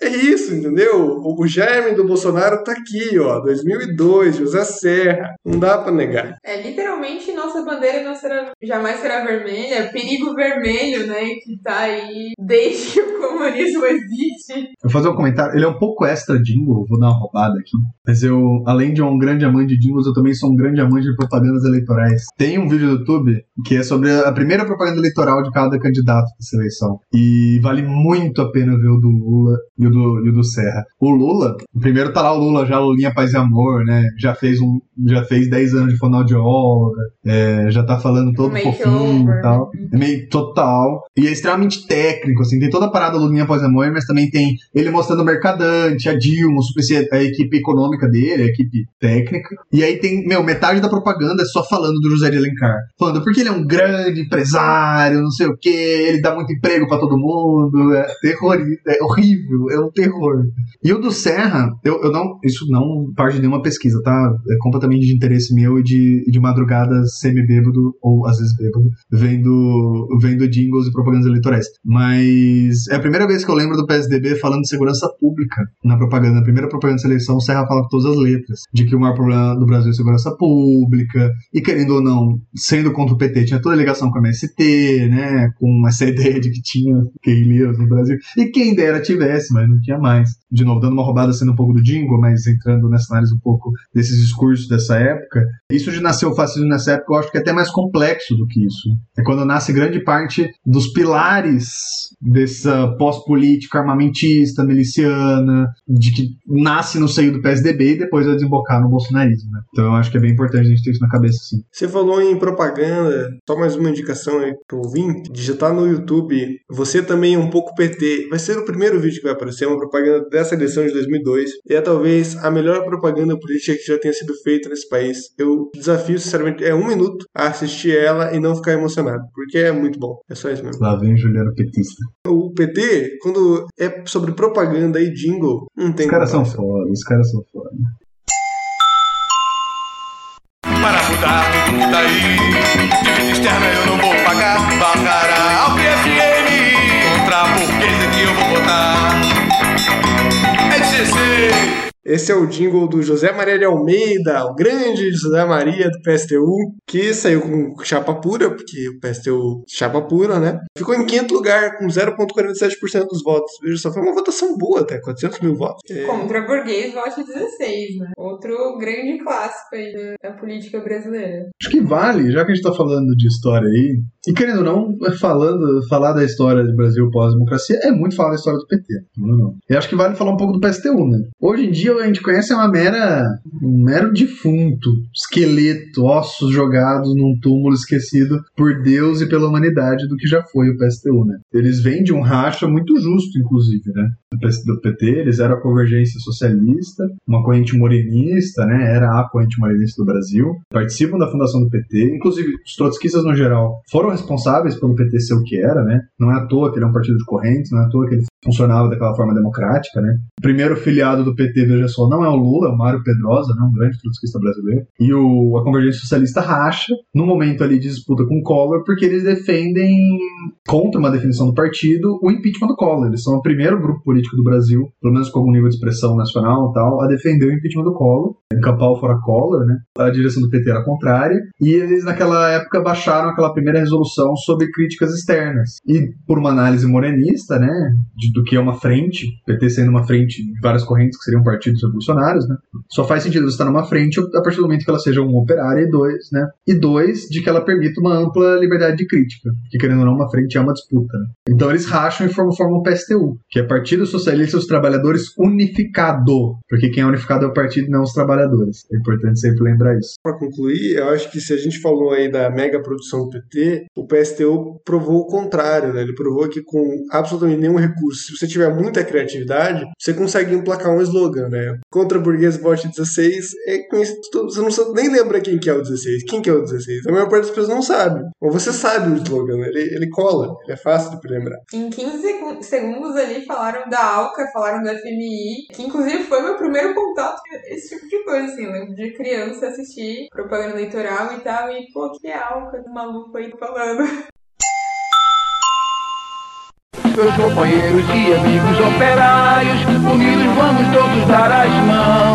No dia 6 não esqueça do refrão, quem bate cartão não bota no patrão. Esse é o jingle do Rui Costa Pimenta, do PCO, Partido da Causa Operária, que sai também com chapa pura e tem 0,05% dos votos, uma incrível marca de 38 mil votos. Dá para eleger vereador em algumas cidades do país com esse jingle que eu acho que bate a mesma marca do PSTU, de em pouquíssimos segundos expressar uma ideia bem clara, né? Quem baixa, Quem baixa cartão não vota no patrão. Que é realmente muito bom. É muito bom. Sim.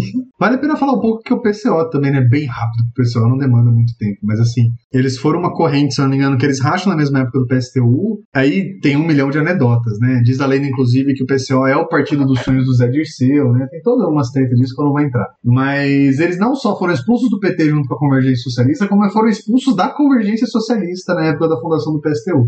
Então eles duplamente expulsos e acabaram fundando o próprio partido aí, que tinha como característica ótimos jingles, pelo visto, e propagandas eleitorais inteiras do Pimenta sentado atrás de uma parede de livro. Não adianta tentar me calar. Nunca ninguém vai abafar a minha voz. Quando o povo quer, ninguém domina. O mundo se ilumina, nós por ele, ele por nós. O mundo se ilumina, nós por ele, ele por nós. O Brasil quer seguir primeiro homem do povo, presidente. Ele sabe governar com coração e governa para todos com justiça e união. É o primeiro presidente que tem a alma do povo e tem a cara da gente. São milhões de lulas povoando este Brasil, homens e mulheres, noite e dia a lutar por um país justo e independente, onde o presidente é povo e o povo é presidente. Por um país justo e independente, onde o presidente é povo e o é presidente. Nós estamos aqui de novo, cantando um sonho novo pra sonhar. Nós estamos aqui de novo, lutando. A esperança não se cansa de gritar.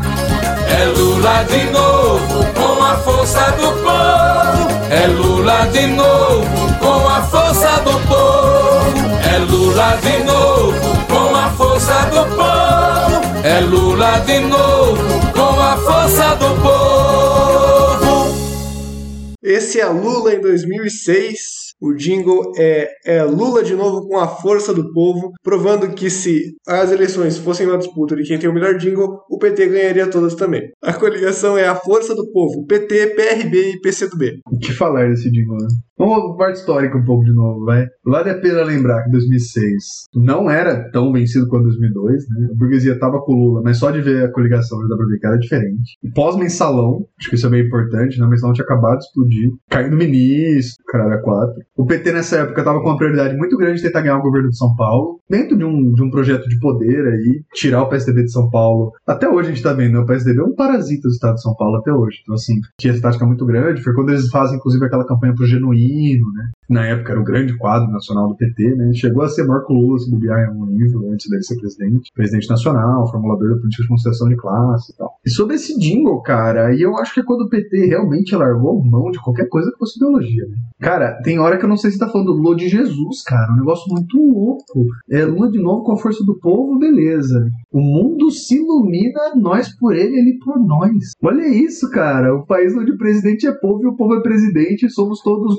200 milhões de Lula. Olha que doideira. É realmente, tipo assim, única e exclusivamente, não tem projeto nenhum. É única e exclusivamente identidade do Lula. E essa conexão realmente, né? Por ser o Lula quem é, mas assim, o projeto dele é esse, né? E eu acho que nasce algo um pouco mais nítido que hoje em dia a gente chama de lulismo, né? De uma ideologia que é baseada no Lula, no projeto de poder, de governo do Lula, né? Não de qualquer outra coisa que tenha sido PT antes disso. Só para complementar, concordo bastante com a análise, mas um presidente que governa para todos com justiça e união é basicamente a frase mais. Eu não sei, fica sem graça, sabe, acusar o PT de conciliação de classes, quando o PT vem constantemente e fala: sim, a gente conciliou classe mesmo e vamos continuar conciliando. Eu não entendo por que as pessoas ainda discutem isso, sabe?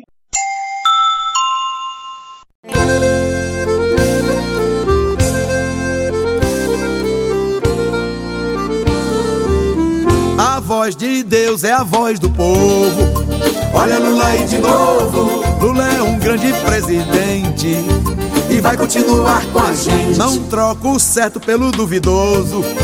Eu quero Lula de novo. Lula é um grande presidente e vai continuar com a gente. Continua nosso companheiro. Deixa o homem trabalhar. Humilde, justo e verdadeiro. Deixa o homem trabalhar. Não é só o nosso presidente. Lula vai continuar. É um grande amigo da gente. Eu quero Lula lá. A voz de Deus é a voz do povo. Olha Lula aí de novo. Lula é um grande presidente e vai continuar com a gente. Não troco o certo pelo duvidoso. Eu quero Lula de novo. Lula é um grande presidente e vai continuar com a gente. Nosso Brasil no rumo certo. Deixa o homem trabalhar. O futuro não é mais incerto. Deixa o homem trabalhar. Nosso povo agora é quem decide. Lula vai continuar. Eu quero Lula lá. Eu quero Lula lá. Nosso povo pobre hoje tem vez. Deixa o homem trabalhar. Meu Brasil autossuficiente. Deixa o homem trabalhar. Lula governa para todos. Eu quero Lula lá. Por isso é que ele é diferente.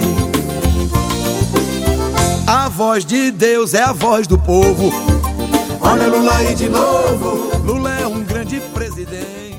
Esse é o Deixa o Homem Trabalhar, do Lula na mesma eleição de 2006. Mas é isso, né? É totalmente apelativo pra emoção, pra identificação, uma figura do Lula, né? Que é mais do que uma pessoa, uma ideia, que acaba combinando isso uns anos depois, mas vem daí, né? Vem dessa identificação pra além de programa, né? É o emocional. A gente viu isso em todos os outros jingles do PT, né? Que é puxa pra emoção e é um jingle bem feito, bem escrito, bem musicado. E é isso, é pra conquistar as pessoas, né? E messiânico, né? Messiânico. No mínimo, no mínimo Tem, esse então, tem, tem duas frases aí que, que saltam os olhos, né? Que é a voz de Deus e a voz do povo, olha o Lula aí de novo e deixa o homem trabalhar. É, é quase um, um cala-boca aí que a gente tem que governar um país. Vocês ficam enchendo o saco com esse negócio de eleição, com esse negócio aí de, de oposição. Vamos ir trabalhar nesse negócio aí. Não, troca o certo pelo duvidoso. né? Não tem nada pra criticar aqui, não. Tá tudo ótimo. E eu acho que é o PT no seu máximo de intrasistêmico, né? Esse do não troca o certo pelo duvidoso, cara, o que é qualquer partido de esquerda fala isso em qualquer momento histórico, sabe? Você pode estar 40 anos no governo, você chegar e falar não troca o certo pelo duvidoso, é muito problemático, sabe? E, e a gente não vai tocar até o final, imagina, até porque esse jingle é 40 minutos aparentemente da mesma coisa, mas assim, o final, ele termina com e a gente não tem por que mudar, eu quero Lula lá. Que, meu, eu, eu- eu acho que não precisa nem avaliar isso. assim, é isso. O PT caindo de boca no governismo, tentando satisfazer os seus problemas do mensalão baseados no, no apelativo muito grande do que foi o governo dele, né? Certo por duvidoso, agora a gente tem alguma coisa, blá blá blá. A única parte de programa de governo de todo esse jingle é quando ele fala que era o Brasil autossuficiente, é mentira. A gente já tá falando que o PT foi um grande desindustrializador, né? Um grande perda da soberania brasileira. Pegando alguns dados aqui, foi muito próximo às votações, apesar de tudo, no segundo turno. No primeiro é um pouco diferente, mas no segundo turno é muito próximo às eleições de 2002 e 2006. Duas coisas que eu gostaria de chamar a atenção. Uma, que pra gente de esquerda é importante, que é a fundação do PSOL. Então é a primeira eleição 2006 que o PSOL participa. Apesar de com uma cara muito diferente do que a gente está acostumado hoje em dia, né? O PSOL nasce aí de dissidentes do PT pós o Lula entrar e fazer a reforma da Previdência em 2003. Então eles racham em 2005, formam um partido que é o PSOL. E ele nasce basicamente como um partido parlamentar. O pessoal nasce aí já com alguns parlamentares e com uma cara muito baseada no antipetismo, né? Muito comum quando racha, ainda mais um partido que estava no governo, né? E muito com cara, principalmente por ser 2005, na época do mensalão, na pira anticorrupção. Tanto que a candidata do PSOL é Luiz Helena.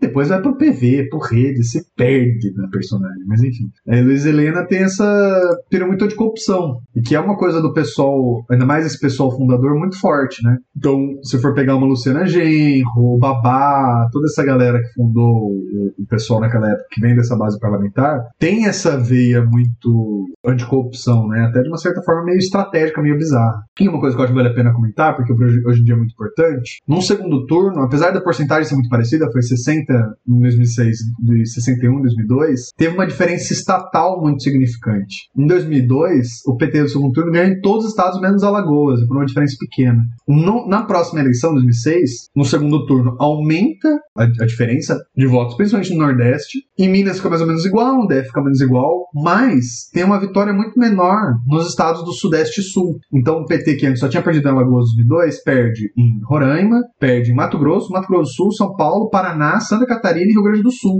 Essa barreira que a gente vê, né, até hoje, inclusive, dos estados do Nordeste, Minas sempre fica meio pau a pau, e Sul, Sudeste e Centro-Oeste com a direita, né? Deixar só pontuar que primeira derrota da esquerda no Rio Grande do Sul, inclusive. Verdade. Quebra aí um histórico de, de luta, né? Tradição política do, do Rio Grande do Sul, 2006. Vamos lá, Geraldão.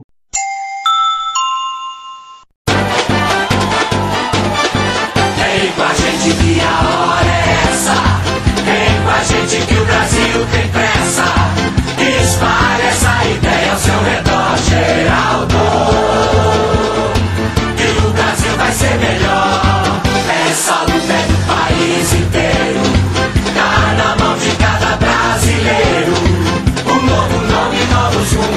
Planos, Geraldo.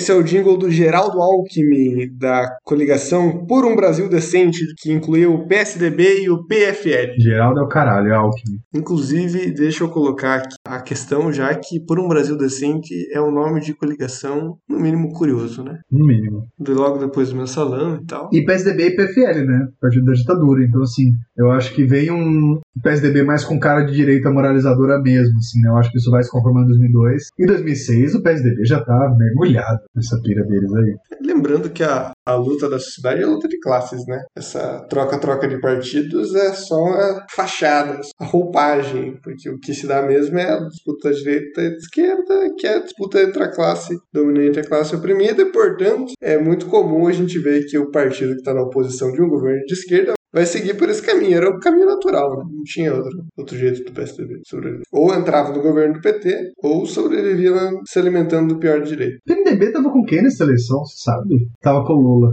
tá. Não, o PMDB não saiu com ninguém. Esper- esperou o Lula ganhar. Caralho, não saiu. Meu, isso é curioso, hein? O PMDB não, não apoiou nada no primeiro turno. Ele literalmente É. esperou e falou: quem ganhar, eu tô junto. Foda-se. Precisamente. Inclusive, tem tretas internas do PMDB também já. Foi o ano que o Requião tentou sair, não foi? Eu não tenho certeza. Mas para quem não sabe, inclusive, Temer, ele já vinha se construindo desde essa época como figurão do PMDB, né?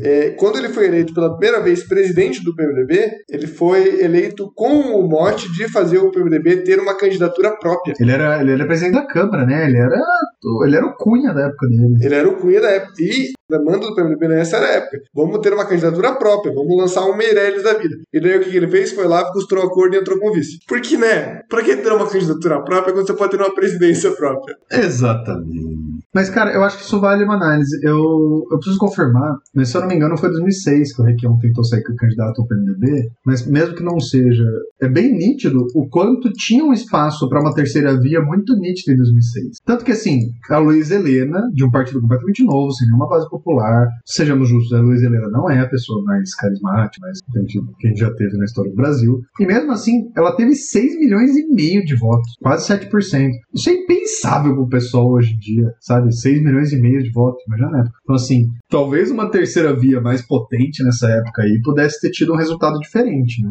Talvez, vamos supor, um Ciro. Ciro é foda, Ciro nasceu pra ficar em terceiro lugar, mas sei lá, uma outra candidatura de terceira via mais, mais esquematizada talvez conseguisse resultados interessantes, né? Foi uma lacuna aí mesmo que não foi muito bem preenchida, né? Pra Luiz Helena ter sido a terceira via. Mas diga-se de passagem que Cristóvão Buarque tentou pelo PDT. E ele tinha acabado de sair do governo do Lula com aquela proposta da federalização da educação que foi o, o auge da carreira dele. Então, assim, Que é um projeto pouco de doer. eu não sei até que ponto. Tipo, obviamente tem abertura da terceira via, mas eu acho que tem um- uma questão de momento também, sabe? De que a barra tava mais pra esquerda. É, a crítica do PT na época não era a política do PT. A crítica do PT na época era só a política de corrupção. E o discurso da Luiz Helena cabia como uma luva ali. O erro, inclusive, do- dos setores do pessoal que apoiavam a Luiz Helena hoje é achar que o, o cenário é o mesmo, né? De continuar nessa senha, de chegar a defender a Lava Jato e os caramba, né? Falando nela, bora pra Luiz Helena?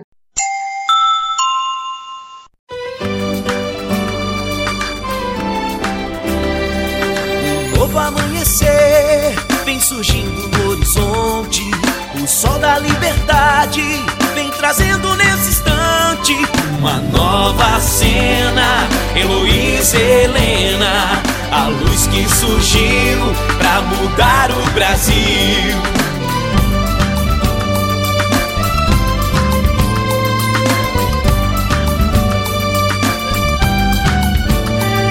Um novo amanhecer surgindo no horizonte.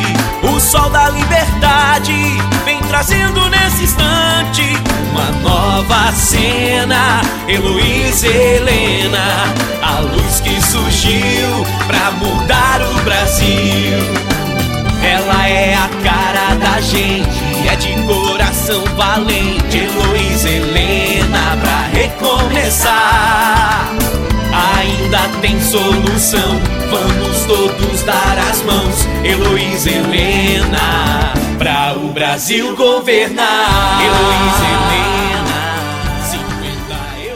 Esse é o jingle Coração Valente da Heloísa Helena, que era candidata pela Frente de Esquerda, coligação que incluía o PSOL, PSTU e PCB. Ela bateu 6,85% dos votos e ficou em terceira colocação. É muita coisa. Sim, camarada de esquerda que nunca viu o PSOL ou o PCB ou o PSTU alcançar mais de 1% em sua cidade. Isso é possível. Isso acontece, isso não é uma história de ficção científica. É isso aí, o nascimento do sol da liberdade, né? Nosso querido solzinho. É muito ruim esse jingle. Puta que pariu. Não, é.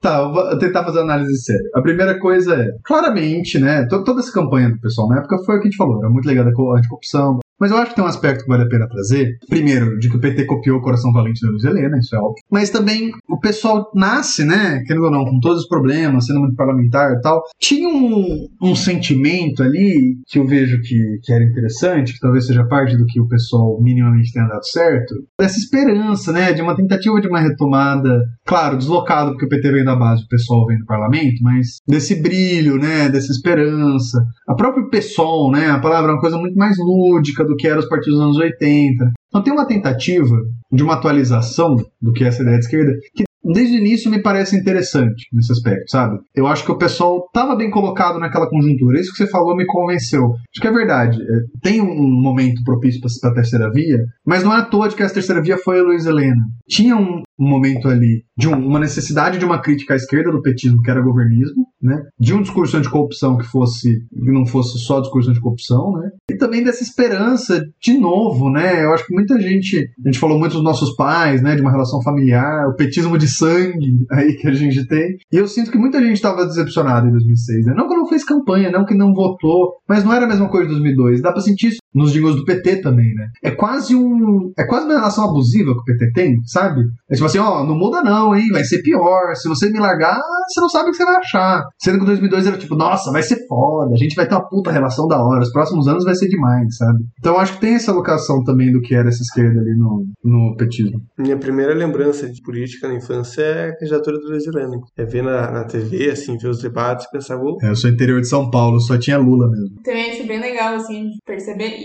bem na linha do que o Fábio já falou, mas essa diferenciação, né? Ainda que o PSTU estava na, na mesma chapa e tal, talvez uma tentativa de distanciamento dessa esquerda mais dura, mais, de certa forma, agressiva, né? De vote é, contra burguês, vote 16 e tal. E essa ideia que o pessoal tem até hoje, né? Que a gente, que é o pessoal. É, e o sol da liberdade e tal surgindo ali, raiando, né? Na nossa primeira candidatura eu acho que é bem.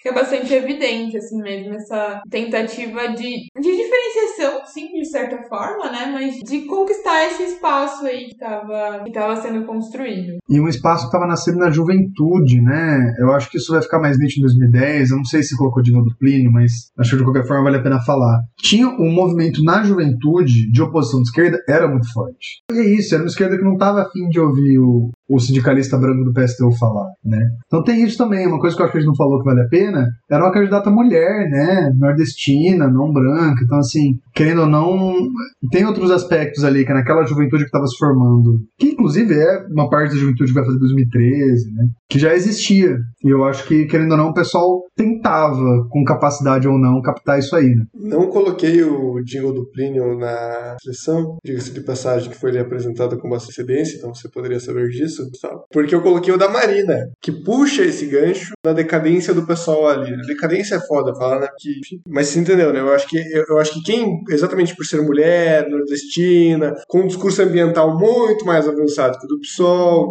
O que era qualquer coisa, né? Exatamente. Eu acho que a Marina acabou ocupando essa posição. Verdade. Falando nisso, vamos para 2010?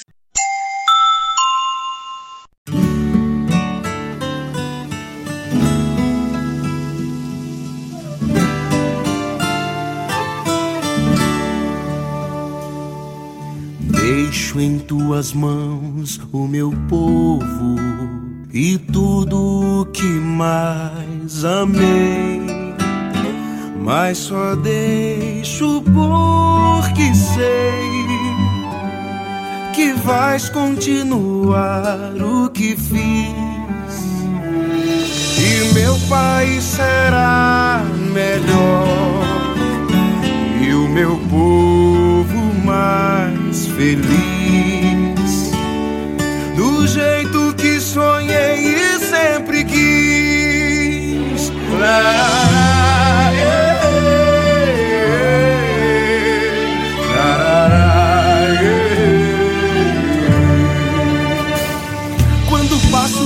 Nordeste, vejo quanto já fizemos, mas ainda o que farás.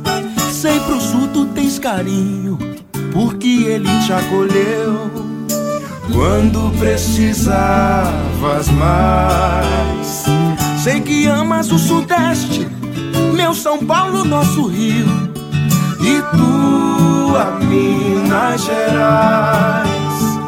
Que te viu jovem valente e logo te verá primeira presidente.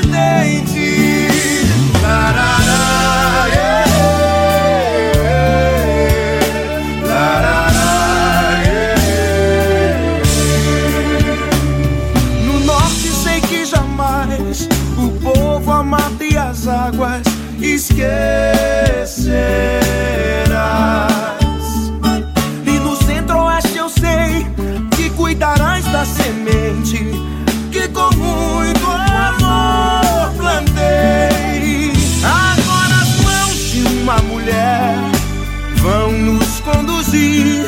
Eu sigo com saudade, mas feliz a sorrir. Pois sei o meu povo ganhou uma mãe que tem um coração que vai do Oiapoque ao Chuí. Deixo em tuas mãos o meu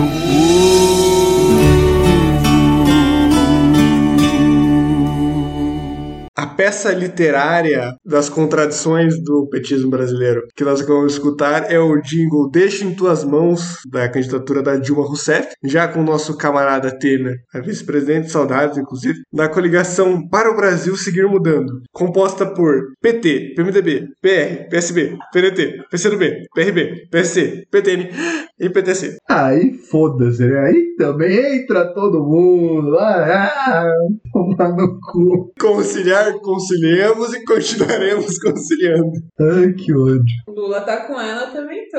E é isso aí, né? É isso que vale. Se Lula disse, Deus disse. Essa passagem do Deus, é, tem um, uma estrofe ali que ele fala do jeito que eu sempre quis.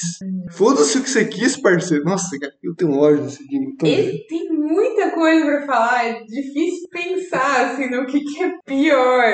Tentar sistematizar assim. Diferente de 2006, que é o PT bambeando, 2010 é o PT full power, né? É o PT, o Lula saindo com 80 e tantos por cento de aprovação. A gente zoa esse tanto de partido, mas é tipo assim, tava todo mundo com essa galera. Tipo assim, os caras juntaram todo mundo e falaram: esse aqui é o Megazord da conciliação de classe. Pode bater, entendeu? Não, Não, não. importa. quem Esse tá- não é o Megazord de conciliação de classes ainda. É verdade, tem o, tem o 2.0.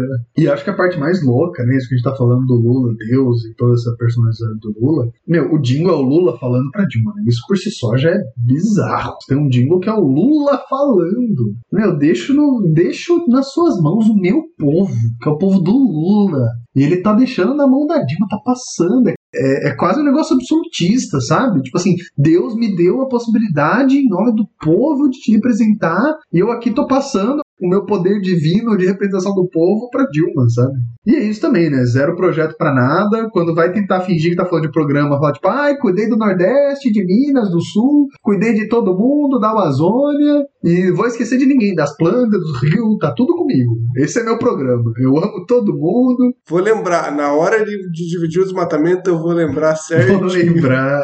Na hora de construir o Belo Monte, eu vou contar cada indígena que eu mandei embora, cada floresta que eu destruí. E é isso, Código saca? florestal, né? Só essa a intensificação de toda a política ecocida que a gente estava vendo no Lula, né? Dilma só foi por água abaixo. Por água abaixo, literalmente, óbvio. E essa parte de que eu sofro até pra repetir, mas que meu povo terá uma mãe, né? Quando parou ali, no, toca a questão de gênero, né? Quando fala de ah, primeira presidenta, beleza, né? Mas aí a, a Dilma vai ser a mãe, né? Dilmãe, porque pra botar uma mulher numa posição de poder, de liderança, tem que ser uma mãe. E realmente a Dilma é mãe, mas, cara, resumir a isso, né? E trazer essa ideia de maternidade, de, pra talvez humanizar ela, sendo que, porra, Dilma tem, tem tantas, tantas outras coisas pra falar dela, né? Enquanto pessoa, enquanto personagem política mesmo. E aí vamos falar de, de maternidade, que é algo que nunca despontou, assim, né? Ela tinha sido chefe da Casa Civil do Lula, mas foda-se, ela é mãe, então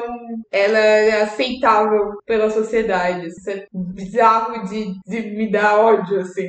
Ela foi guerrilheira, mano. É isso, guerrilheira. é isso.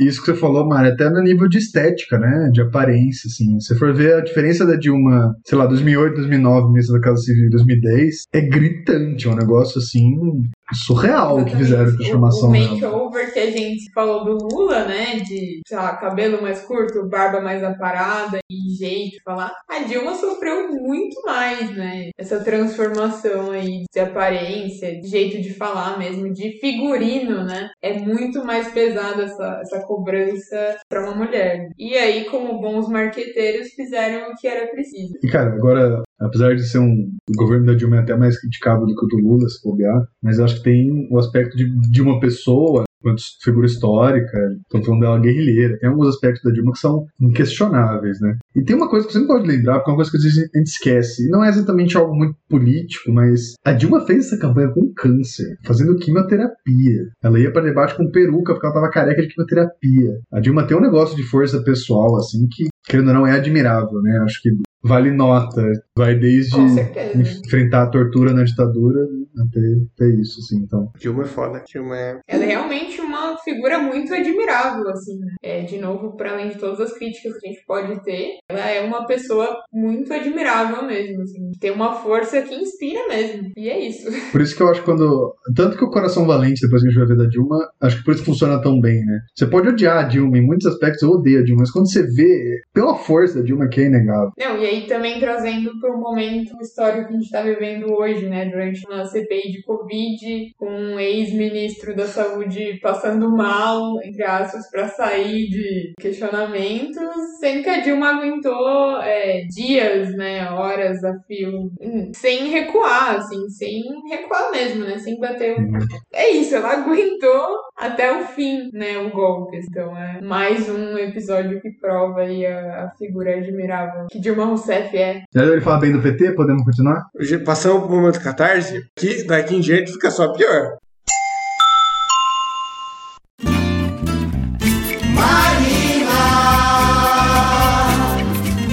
Eu sou brasileiro, eu sou marinheiro, eu sou marinheiro. Eu sou brasileiro, eu sou marinheiro, eu sou marinheiro. Marina morena como a pele do Brasil.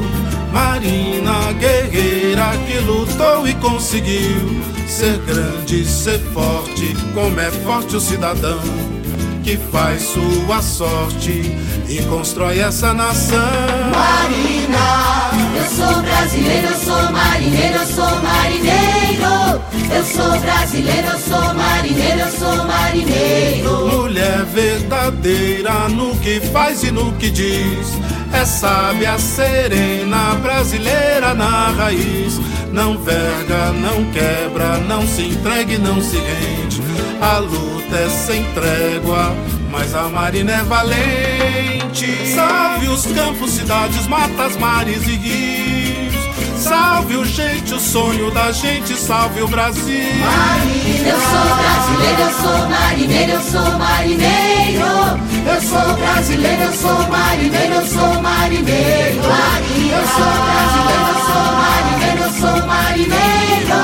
Eu sou brasileiro, eu sou marinheiro, eu sou marinheiro. Eu sou brasileiro,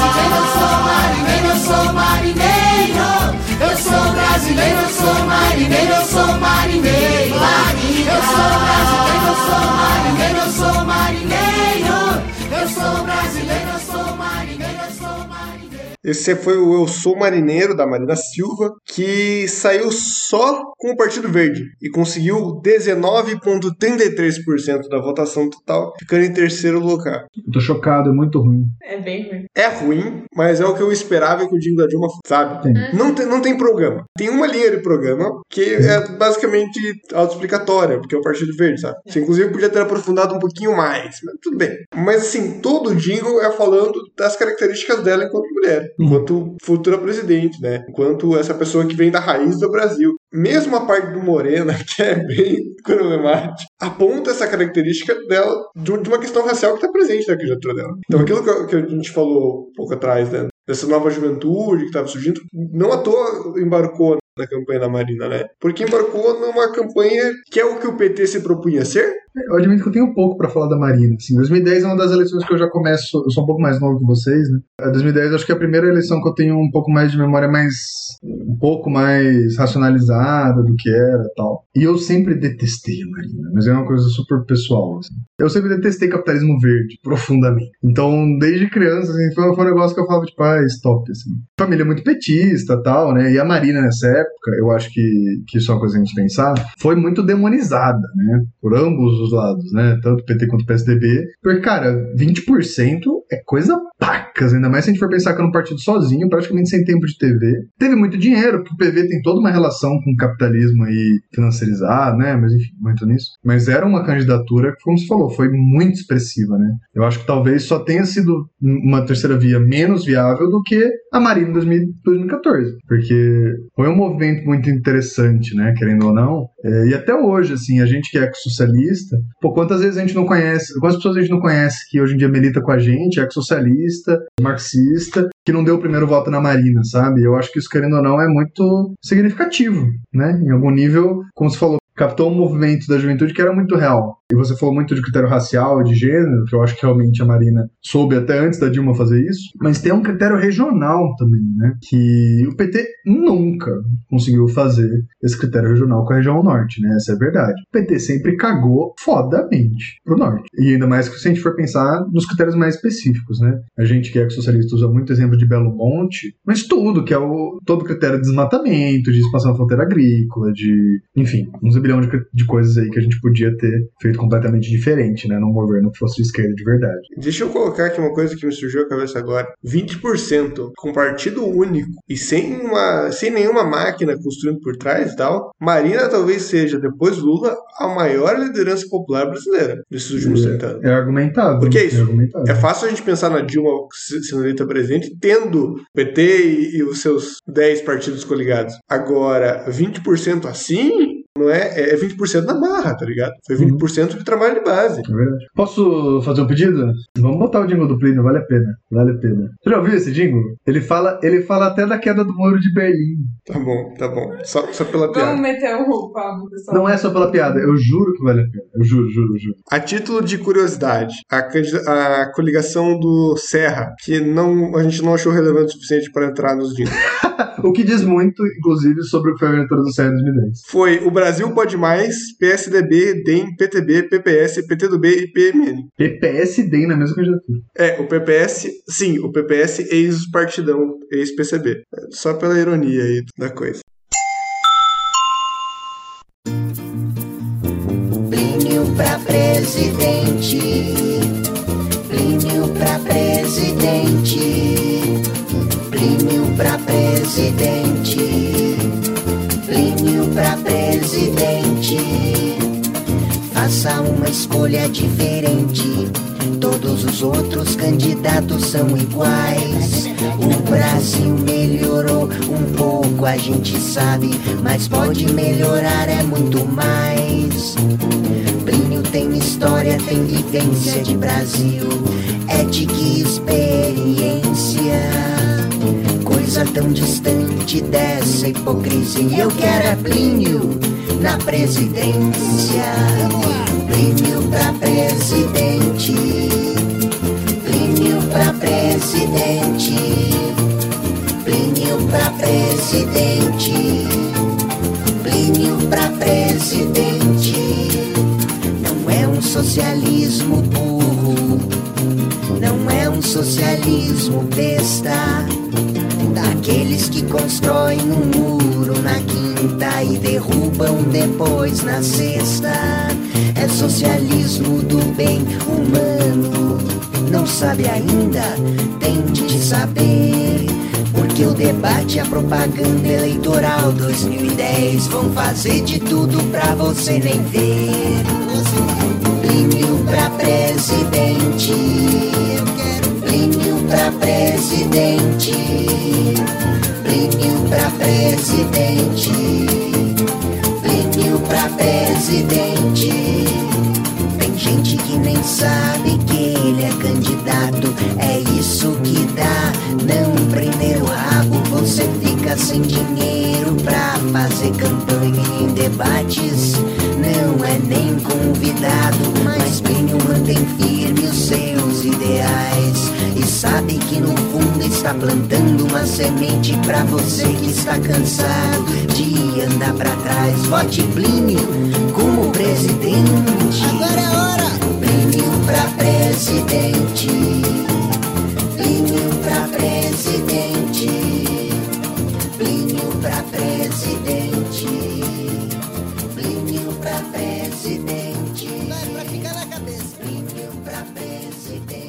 Esse foi o jingle Plínio para presidente do Plínio de Arruda Sampaio, candidatura do PSOL sozinho.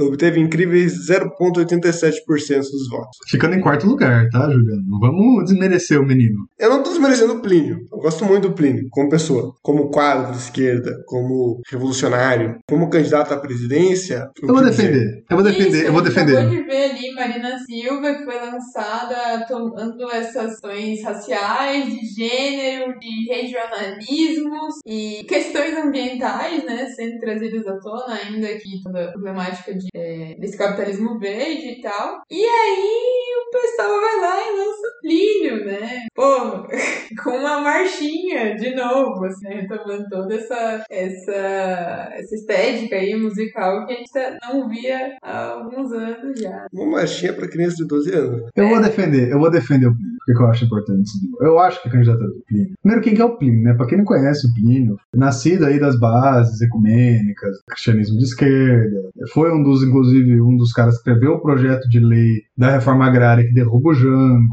Então, assim, o Plínio tem uma puta história de luta aí, né? E por que, eu acho que esse jingle é importante? Pensa, óbvio, também porque a gente é pessoalista, né? Senão a gente não tava nem falando do Plínio. Mas assim, eu acho que tem umas pegas da candidatura do Plínio, eu acho que esse jingle pega muito, que foi de uma politização do que era a própria eleição. E eu acho que isso é uma coisa que o pessoal perdeu muito nos últimos tempos, mas que era uma característica do pessoal, né? É que hoje em dia talvez a gente falte uma esquerda at all, né? Qualquer esquerda que faça isso. Então, essa candidatura ela era muito de denúncia de não ser chamado para os debates, da questão do financiamento de campanha, né? A própria discussão sobre financiamento empresarial sai muito dessa eleição. O Plínio tinha aquela característica de fazer os discursos para a juventude, né? Não é à toa, depois de 2010 o pessoal explode de filiações da juventude e continua até hoje. Então, eu entendo o que estão falando, realmente, óbvio, não foi a melhor escolha eleitoral, tanto que fez 0,84, né? Apesar de ficar em quarto lugar, que hoje em dia já seria um puto resultado pro pessoal, não foi tão expressiva quanto a da Luiz Helena, não foi tão acertada, enfim, espacialmente, temporalmente, quanto a da Luiz Helena, né? Apesar de que talvez a da Luiz Helena aí não daria certo, porque a Marina era uma Luiz Helena melhorada em todos os aspectos, né? Então, assim. Mas eu acho que foi uma candidatura importante, assim, o próprio Jingle. Cara, quando você viu um Jingle falando de socialismo humano, quando foi um Jingle que você falou zoando o stalinismo, sabe? O socialismo burro que de- destrói, constrói o mundo na quinta e destrói na sexta. Então, assim, eu acho que tem um aspecto importante. Eu tenho uma pergunta séria sobre esse trecho. Ele tá dizendo que a gente tinha que derrubar o muro de Berlim ou que a gente não tinha que derrubar o muro de Berlim? Porque eu fiquei confuso. Não tinha que ter construído, porra, essa merda de muro. Então é isso, assim, eu entendo o que você tá falando, mas eu, eu falei, primeiro porque eu acho que o Plínio é uma figura muito importante pra esquerda no geral, né? E segundo porque eu acho que, hoje em dia, parte do que o pessoal tem de bom vem dessa época, sabe, querendo ou não. Eu não sei se a gente teria tido o que foi os movimentos sociais entrando no pessoal após 2018 e tal, sem o que foi as candidaturas de 2010, sabe? E no meio tem a do Luciana Genro, que esse sim é só um erro, mas enfim, só o debate. Não, não discordo de você. Eu também não discordo, meu problema é que eu sou velho. Eu não, eu- a candidatura do Plínio é muito jovem pra mim. Pode ser isso, Eu, eu, nos meus Pode 23 ser anos de idade, eu não consigo olhar pra candidatura do Plínio e levar a sério. Esse é o problema. Vai fazer o quê, né? É isso. Ah, outra coisa também que eu acho legal lembrar do Plínio, né? Exatamente com essa, dessa relação dele com a juventude, foi o fenômeno Plínio de Arruda Sampaio no Twitter, né? Tinha, até hoje, ele tem milhares de seguidores, assim. Frequentemente ele postava que estava respondendo perguntas sobre política e religião e a galera engajava muito, ele respondia de verdade, assim. É, eu acho que isso também foi uma grande ferramenta aí da campanha, né? E eu fico imaginando como seria hoje Plínio com Instagram, TikTok, assim, seria maravilhoso. Saudoso Plínio de Arruda Sampaio. Saudoso. É, eu acho que o o Plínio seria uma figura hoje em dia que funcionaria muito bem, assim. Acho que não para presidente, né? Mas um deputado federal, né? Eu acho que o Plínio hoje em dia seria uma candidatura muito forte. Ou fazer o papel que a Erundina tá fazendo, né? Ser uma puxadora de voto legislativo e aí ser jogada para esse tipo de coisa, tipo, sair presidente da Câmara, sair de vice do Boulos, né? Esse tipo de função acho que o Plínio faria muito bem. Vamos pro, pro Calvário, Calvário da história brasileira?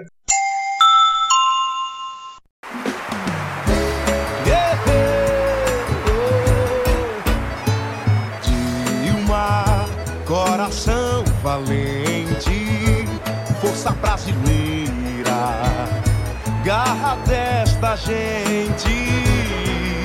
Oh, Dilma, coração valente, nada nos segura pra seguir em frente. Você nunca desviou o olhar do sofrimento do povo. Por isso eu te quero outra vez. Quero de novo. Você nunca vacilou em lutar em favor da gente. Por isso eu tô juntinho do seu lado. Tô com você e Lula pra seguir em frente. Mulher de mãos limpas, tô com você. Mulher de mãos livres, de mãos firmes, vamos viver uma nova esperança. Com muito mais futuro e muito mais mudanças. Dilma, coração valente, força brasileira, garra desta gente. Oh, Dilma, coração valente, nada nos segura pra seguir em frente. O que tá bom vai continuar, o que não tá a gente vai melhorar. É, o que tá bom vai continuar,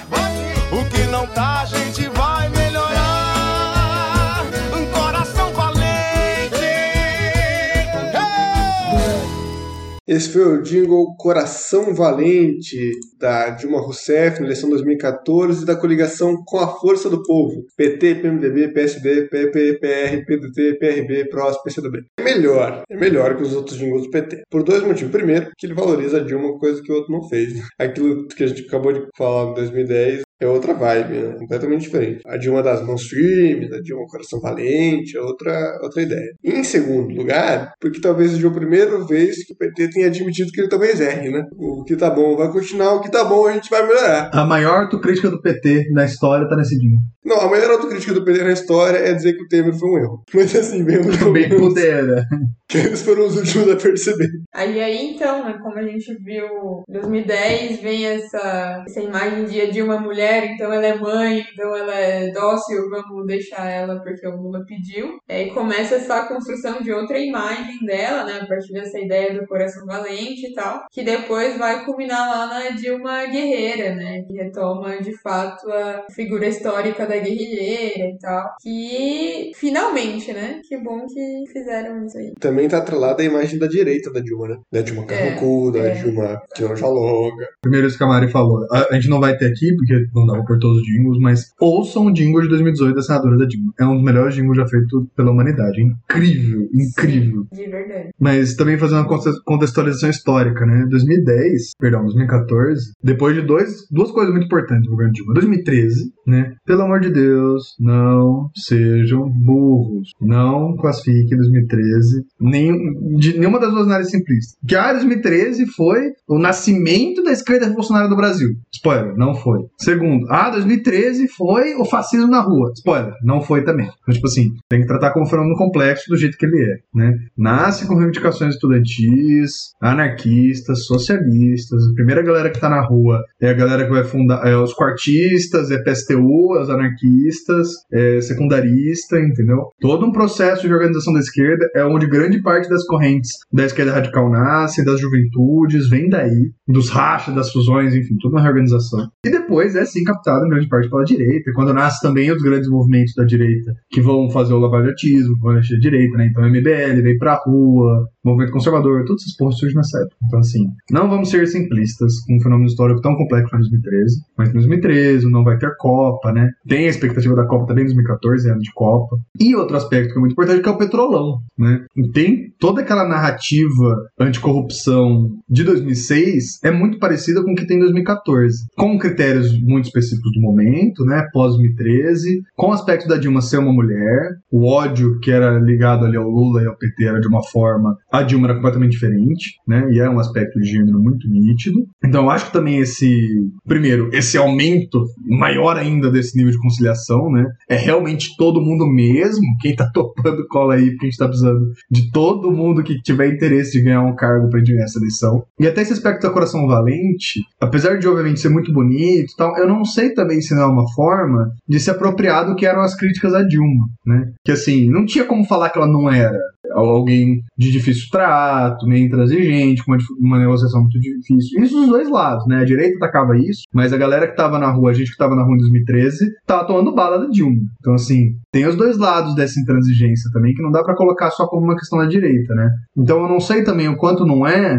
abraçar e pegar isso como uma característica positiva, né? Que o PT tentou fazer em todas essas movimentações de marketing aí. E é a eleição que fica muito próximo com a Aécio, né? Aquela eleição de menos de 1% de diferença, que vai gerar toda a estabilidade e vai comandar no, no golpe de 2016, né? É o Temer vice, enfim, estamos todos os, todas as características já arquitetadas aí pro que vai rolar em 2016. Eu tava vendo também o clipe desse jingle e vale muito a pena ver. Tem uma sequência de cenas muito curiosas. De ela, por exemplo, num, numa plataforma da Petrobras, com um capacetinho e abraçando o trabalhador, e a próxima cena é um tratorzaço, uma colheitadeira de soja, naqueles desertos de soja colhendo, assim. Isso é tão PT que chega a dar arrepio. É muito PT, caralho. Então agora nós vamos pro Megazord do golpismo.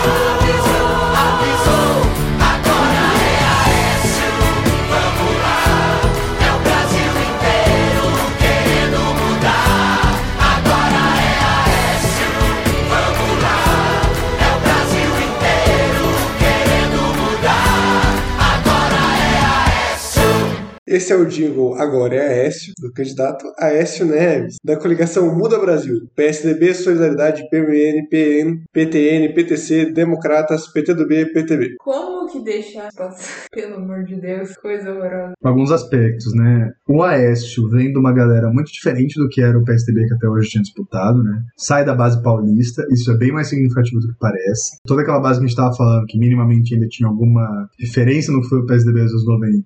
Aí, vai pro espaço mesmo, é PSDB como a gente conhece hoje em dia, né? Mas eu acho, vendo também, ouvindo a música, né, se muda Brasil e tal, mas também vendo o clipe, que é basicamente um senhoras apoiadoras da ditadura, eh, filmagens da- das manifestações de 2013 por parte da direita, bandeiras, gente distribuindo 45 verde e amarelo. Mostra também uma incapacidade, eu acho que, ah, obviamente, o nosso campo teve essa capacidade de entender o fenômeno de 2013, mas da direita também, né?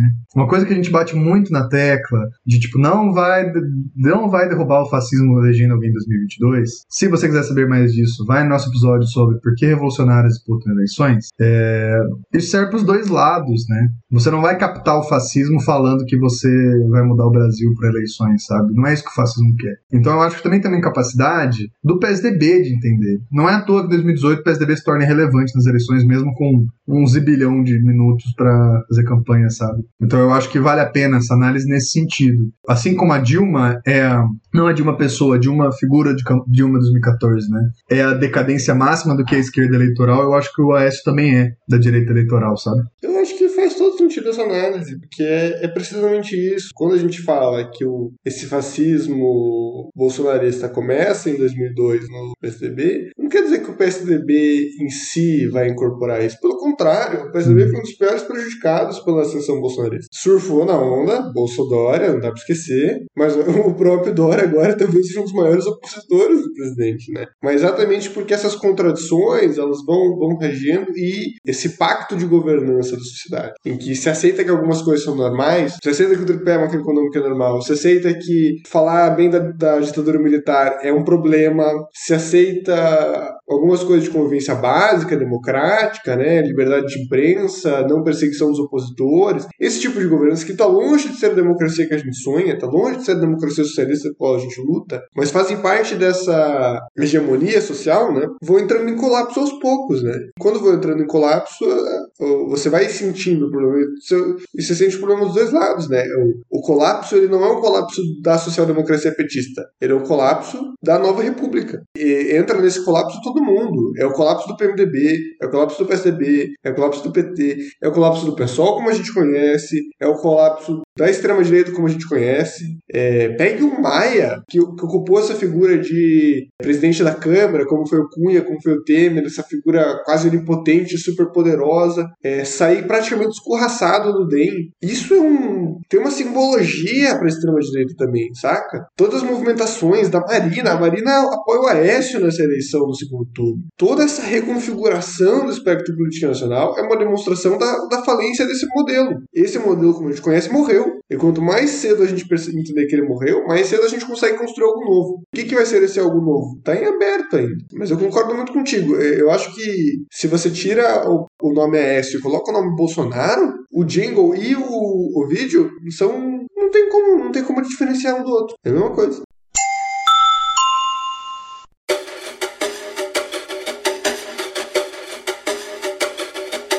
Não vamos desistir do Brasil. E vamos juntos com Marina. Não vamos desistir do Brasil. E vamos juntos com Marina. Não vamos desistir do Brasil. Eu, você e Marina, tamo juntos com o Brasil, com a força de Eduardo, com a garra do Brasil. Eu, você e Marina, pro futuro do Brasil, pro presente do Brasil, pra esperança do Brasil. Todo brasileiro tem um sonho pra viver, mudar pra melhorar, mudar pra vencer. Todo brasileiro tem um sonho pra viver, pode crer, a Marina é assim como você. Não vamos desistir do Brasil. E vamos juntos com Marina. Não vamos desistir do Brasil. E vamos juntos com Marina. Vem comigo, você que é de longe, você que é de perto, você que tá em dúvida, você que tá certo, você que quer ensinar, você que quer aprender. Você que quer criar, você que quer fazer, você que é grande, você que é pequeno, você que é agitado, você que é sereno, você que é da cidade, do campo ou litoral, você que é diferente ou simplesmente especial. Todo brasileiro tem um sonho pra viver, mudar pra melhorar, mudar pra vencer. Todo brasileiro tem um sonho pra viver, pode crer, a Marina é assim como você. Não vamos desistir do Brasil. É 40, é Marina. É 40, Marina. Não vamos desistir do Brasil. Força Brasil. E vamos juntos com Marina. Não vamos desistir do Brasil. Vamos juntos. É 40, é Marina. É 40, Marina. Não vamos desistir do Brasil. Força Brasil. E vamos juntos com Marina. Vamos juntos. Não vamos desistir do Brasil. Força Brasil. E vamos juntos com Marina. É 40, Marina. Não vamos desistir do Brasil. Brasil. Esse é o Digo Não Vamos Desistir do Brasil, da Marina Silva, para a coligação Unidos pelo Brasil, PSB, PPS, PSL, PHS, PPL, PRP. E só agora eu percebi um fato curioso, que o PSL estava na candidatura da Marina. Veja como o Brasil é irônico, né? A terra é plana, mas gira igual a prata de micro-ondas. Algumas coisas da candidatura da Marina. De novo, né? Uma contextualizaçãozinha. A Marina, ela veio da última eleição com aquela força tudo que a gente falou. E nessa eleição ela tava vindo como vice. Porque o que tava sendo identificado na época. Inclusive, hoje em dia dá pra perceber que era um puta machismo do caralho, mas tudo bem. Outro debate. Que ela seria uma candidata de que travaria ali nos, na oportunidade que ela conseguiu, porque ela não tinha posições muito, abre aspas, contundentes e coisas do tipo, né? Então ela entra como a vice perfeita, né? Aqui, puta, vai puxar um monte de gente, mas ela não é suficiente pra ser presidente, então. E coloco ela do Eduardo Campos. E a ideia era disputar uma base petista muito satisfeita, né? Com todas as coisas que eu já trouxe, fazer essa ligação aí, né? Norte, Nordeste e tal, disputar direto com a base petista. Ao mesmo tempo que também disputa a base do 2013, do Vem Pra Rua lá, na, anticorrupção. Então você via gente, tanto que hoje em dia é bolsonarista, quanto que hoje em dia tá no PSOL, nos correntes radicais, votando na Marina naquela época, né? E aí acontece coisa mais louca, né? Que alguns meses antes da eleição, é bem próximo mesmo, Eduardo Campos sofre um acidente, aí entenda como você quiser esse acidente, e morre num acidente de avião, né? Marina torna-se cabeça de chapa do PSB, que é um partido grande, né? Então, é uma coligação consideravelmente grande, né? Não é, ainda mais se for pensar o que era a Marina sozinha no PV, Marina agora no PSB, era considerável. Com pesquisas anteriores à eleição muito desfavoráveis para Dilma e para Aécio em taxa de rejeição, né? Com esse movimento vindo em 2013, que de novo, eu acho que o PSDB não soube captar, porque ele também era o que o 2013 estava criticando, né, querendo ou não. A Marina, nos primeiros, eu lembro alguns meses antes, ainda mais depois da morte do Eduardo Campos, ela batia assim, quase primeiro turno, batia 30, 40% de intenção de voto. É, longe, muito longe do segundo lugar, entendeu? E aí acho que tem dois fatores de por que ela não conseguiu. Primeiro, é, ela realmente tinha uma base de apoio meio bizarra, né? Então ela, por exemplo, ao mesmo tempo que ela tinha todo um foco baseado na representatividade do Provino Dingo, né? Você é Marina, você que é não sei o que, que é diferente, que é especial, blá, blá, mulher, né? Ao mesmo tempo que tinha todo esse debate. Ela era ligada à base evangélica, então ela não podia se comprometer com nenhuma posição progressista dessa, desse setor dessa representatividade, né? Casamento LGBT, aborto, eu lembro que deu a treta do aborto, né? Que ela falou que ia fazer um plebiscito, porque ela não tinha opinião, e aí o Marco, o Feliciano, se não me engano, não sei lembro que foi, acho que foi o Feliciano, falou, tipo, não, Marina, você tem que mudar de opinião, e ela mudou, e deu toda uma treta, isso. Então tinha esse aspecto, eu acho que dificultou muito. Segundo, o Aécio e a Dilma voltaram toda a campanha pra bater na Marina. Eu lembro de dobradinha dos dois em debate, pra falar mal da Marina, pra ficar fazendo a posição difícil, né? E terceiro, eu, é, como eu disse, né, essa foi a eleição de maior concentração dos dois candidatos principais da história do Brasil. Foi mais de 80% das verbas concentradas nessas duas candidaturas, PSDB e do PT. Então, cara, eu lembro, assim, esse- essa é uma boa lembrança, tinha 15 anos. Eu lembro quanto tava explodindo de coisa da Dilma e do Aécio, um negócio maluco, assim. Foi um nível de campanha que não teve igual. E que os dois, era a diferença era brutal da Marina. E eu acho que foram os fatores que conseguiram fazer a Marina aos poucos ir caindo, né? Essa taxa de rejeição muito maior dos dois foi deixando de, de ser o impacto principal daquela eleição com a diferença brutal de dinheiro de campanha que eles tinham. Diga-se de passagem que essa dobradinha pra bater na Marina é mais um dos sintomas dessa decadência aí da nova república, né? É tipo, você vê a Dilma e o Aécio juntos batendo na Marina, é um sinal que tem algo muito errado. Foi o sinal que a gente perdeu o compasso do que tá acontecendo faz muito.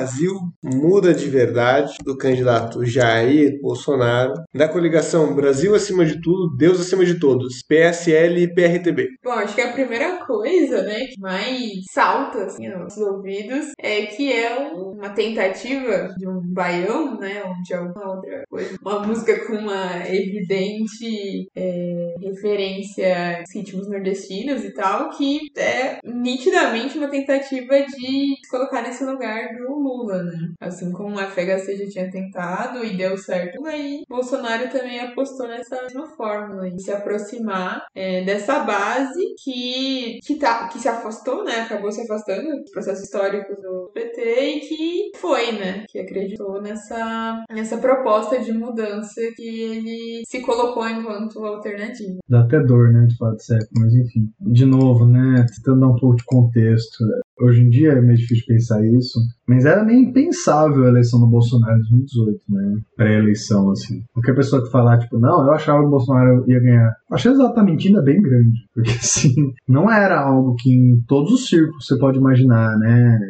Desde a gente na esquerda radical até a mídia mainstream, assim. Até tinha uma possibilidade de chegar no segundo turno, né? Porque ele tinha uma base ali grande, a gente não sabia ainda se ia ser uma eleição polarizada ou, pelo contrário, muito fragmentada, né? Eu lembro que tinha uma discussão de que, ah, talvez quem tivesse 20, 25% conseguisse ir pro segundo turno, né? De tantos candidatos com força. Tinha uma Marina vindo de quase segundo turno, um Ciro vindo muito forte, o PT muito fragilizado, a gente não sabia o quanto de votos ia ser transferido. O próprio Boulos, né? Hoje em dia é meio bizarro de falar isso, mas na época tinha uma expectativa da esquerda mais radical de que teria um, um resultado eleitoral considerável, né? Imaginando o que foi o histórico pessoal e tal. Tinha o Alckmin, né? Porra, hoje em dia o Alckmin tinha 5 minutos de TV, o segundo era o PT com 2,5 e o terceiro era com o Ciro com 1, sabe? E o quarto era a Marina com 30. assim, tipo assim, era muito dispare, né, as forças. Então, tinha uma, uma realidade de eleição completamente fragmentada, que é meio difícil de imaginar hoje em dia, mas era a realidade. Então, não tinha essa expectativa do Bolsonaro ganhar, acho que é a primeira coisa que tem que falar. O PT apostou até o último segundo Lula, né? Acho que a gente pode até falar isso depois no próximo jingle, mas o PT apostou o último segundo Lula, não colou. E eu concordo muito contigo, Mari. Eu acho que toda a estética é uma coisa que eu sempre falo quando eu assisto jingle. Até a primeira vez que ele. Se você substituir a palavra Bolsonaro e botar Lula lá, podia ser um jingle tranquilamente do Lula. Essa mistura de uma pegada de um jingle mais tradicional com alguma música mais nordestina, tá falando de família, de força, de coragem, de prosperidade, blá blá. Aí tem um momento que ele fala um pouquinho de segurança pública, né? Que fala, tipo, ah, eu quero meus filhos num país mais seguro. Aí dá um, opa, calma, isso não é muito PT. E aí dá uma nova ordem, está caralho, é o Bolsonaro, sabe?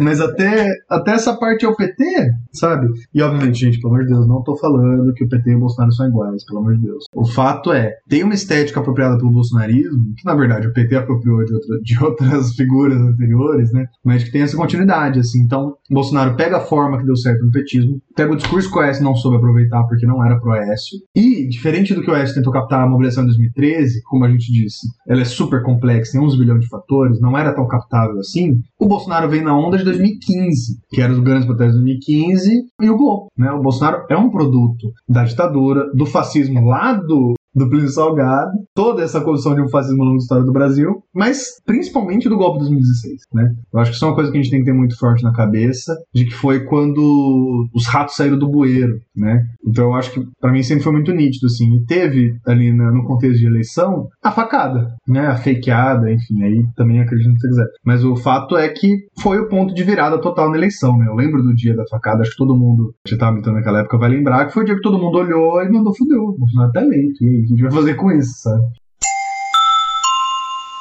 Meu querido Brasil, o que fizeram com você? Tô sofrendo tanto por te ver assim.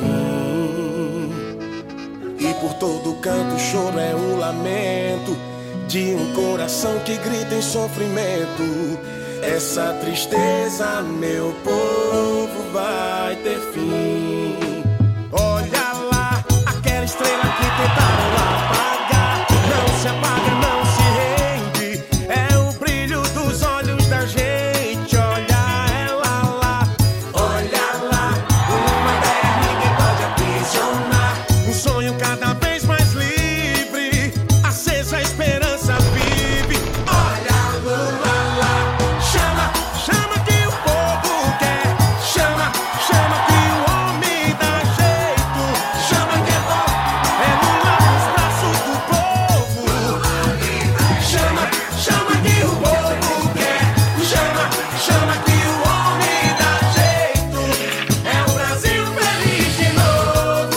Poderosos podem matar uma, duas ou três rosas, mas jamais conseguirão deter a chegada da primavera.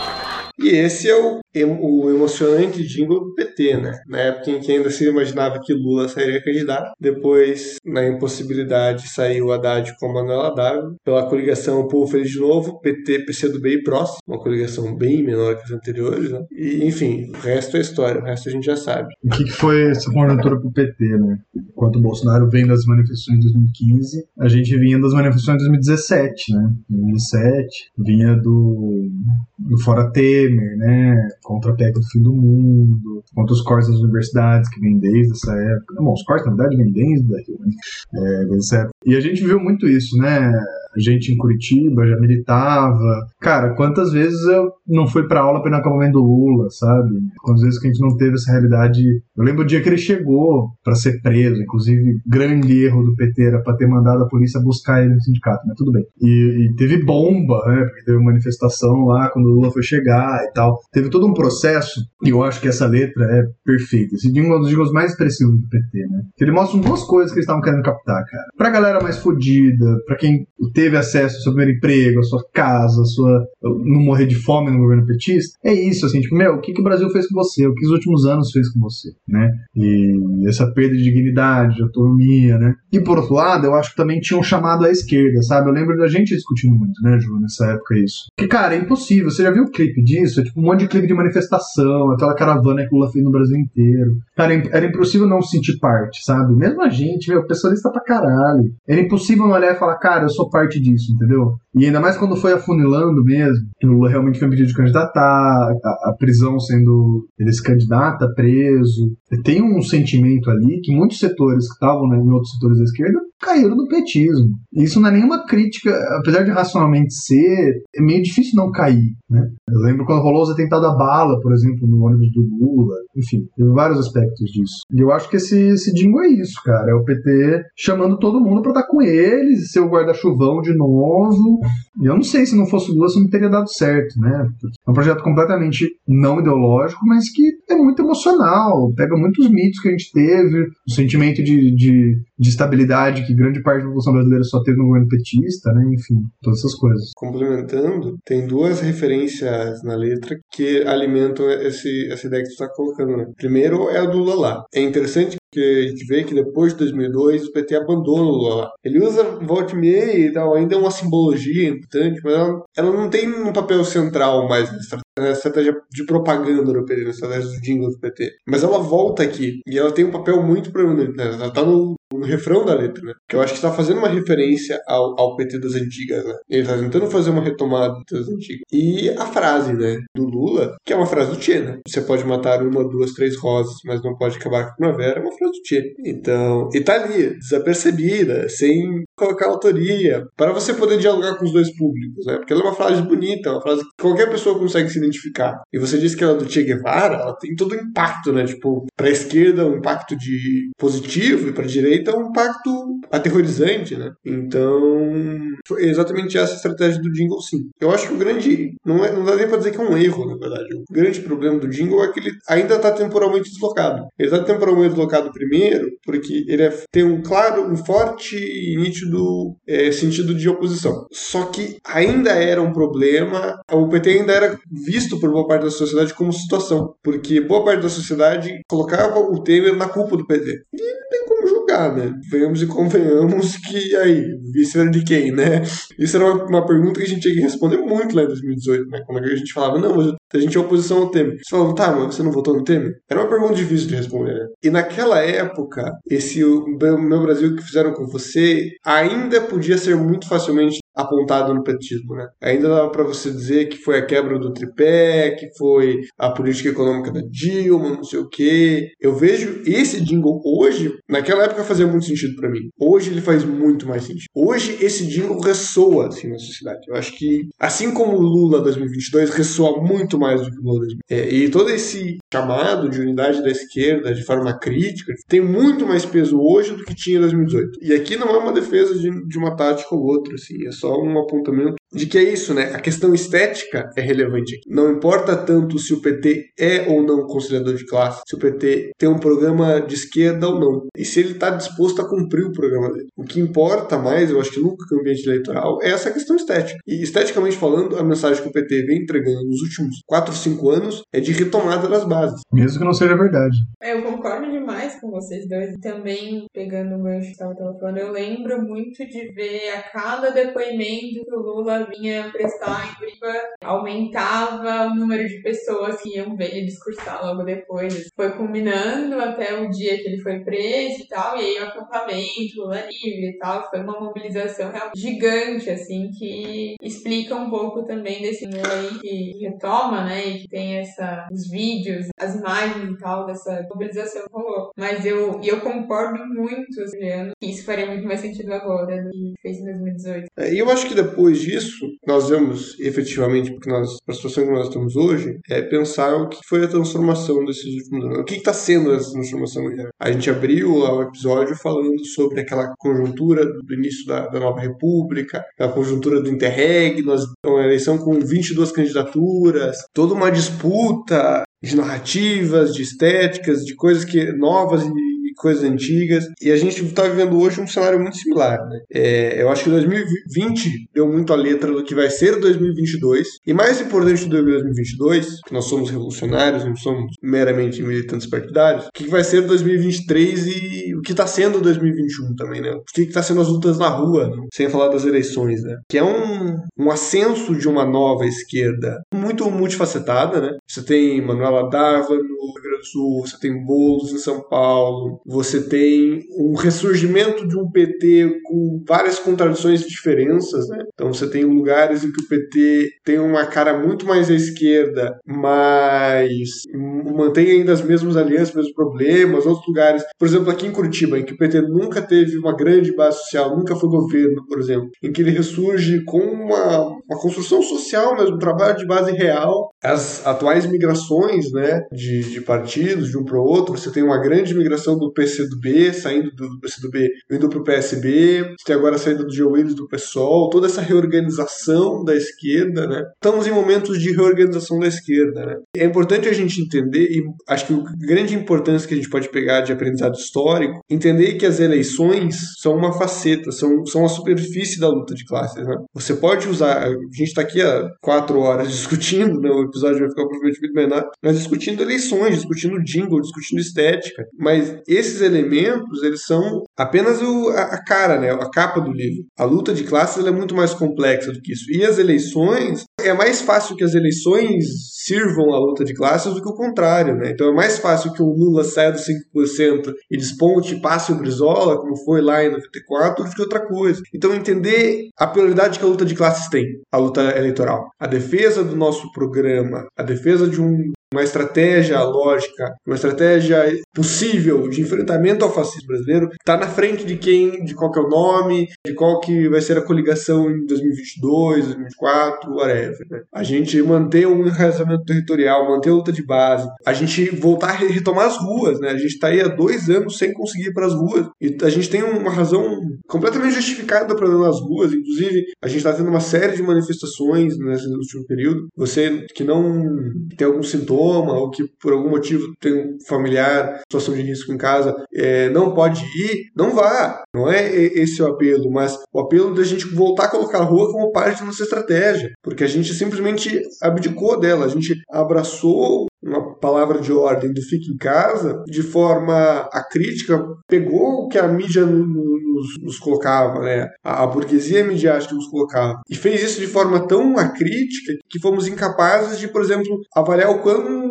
problemática era a palavra de ordem por ser individualista, por não colocar que as pessoas não tinham condição de ficar em casa, que não tinham condições de, por exemplo, ter uma máscara de qualidade. De como nós, esquerda, pecamos por omissão, pecamos por não falar, pecamos por não denunciar e pecamos muitas vezes por abandonar algumas arenas de luta por ter caído nesse erro, né? Temos toda um, uma realidade para transformar e eu espero sinceramente que essa análise dos jingles tenha sido de alguma utilidade, pelo menos para a gente compreender um pouco da nossa história mais recente aí. Bom, camaradas, eu acho que essa foi a análise aí que a gente fez do Brasil pós-democratização, a partir das eleições, dos jingles, né? O trouxe um panorama bem legal disso. Queria agradecer muito a Mari, espero que você tenha curtido, Mari. E tá aí um espaço para você se despedir, divulgar o que você quiser quiser, de trampo, de redes sociais, de qualquer coisa, você, é seu espaço aí. Mandar um beijo pra mãe, pro papagaio. Valeu, gente. Gostei muito. Foi muito divertido. Aprendi muito também. Sempre a gente conversa sobre sobre análises políticas. É ótimo. Essa última fala do Juliano acho que resume bem a, as nossas posições nesse momento,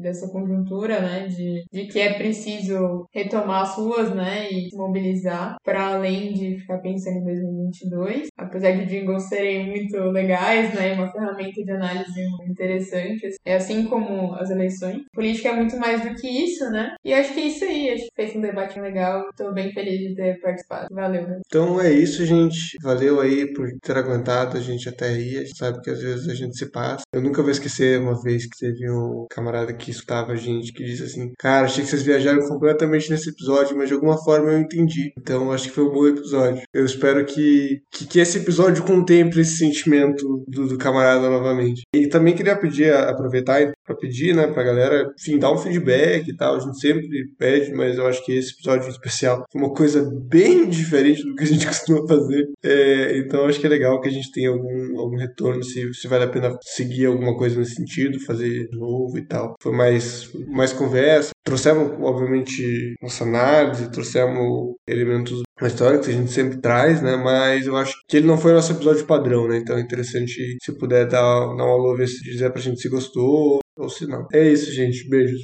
Tchau. É isso aí, então, gente. De novo, muito obrigado, Mari. Ficamos muito felizes mesmo de receber. É, inclusive, a gente não falou antes, mas a Mari que criou a logo do Fora da Canaleta, ela tá aí desde o primeiro dia do Fora da Canaleta apoiando a gente. Então, estamos muito felizes de receber você aqui com a gente. Obrigadão mesmo. Eu gostei muito, me diverti muito fazer esse episódio. Como disse, a gente somos jingle lovers. A gente realmente gosta muito de jingle. A gente realmente é um tipo de pessoa quando a gente se, se reunia, né? Tempos longínquos pré-pandemia, para tomar uma no final da noite a gente sentava e ficava rindo de jingles do Brizola. Então, fiquei muito feliz desse episódio sair. Queria agradecer a todo mundo que chegou até aqui. Faço de todas as palavras do Ju as minhas. E é isso aí. Não importa quantas placas digam, caminho certo é pra direita, o caminho certo é sempre pra esquerda. Um beijo.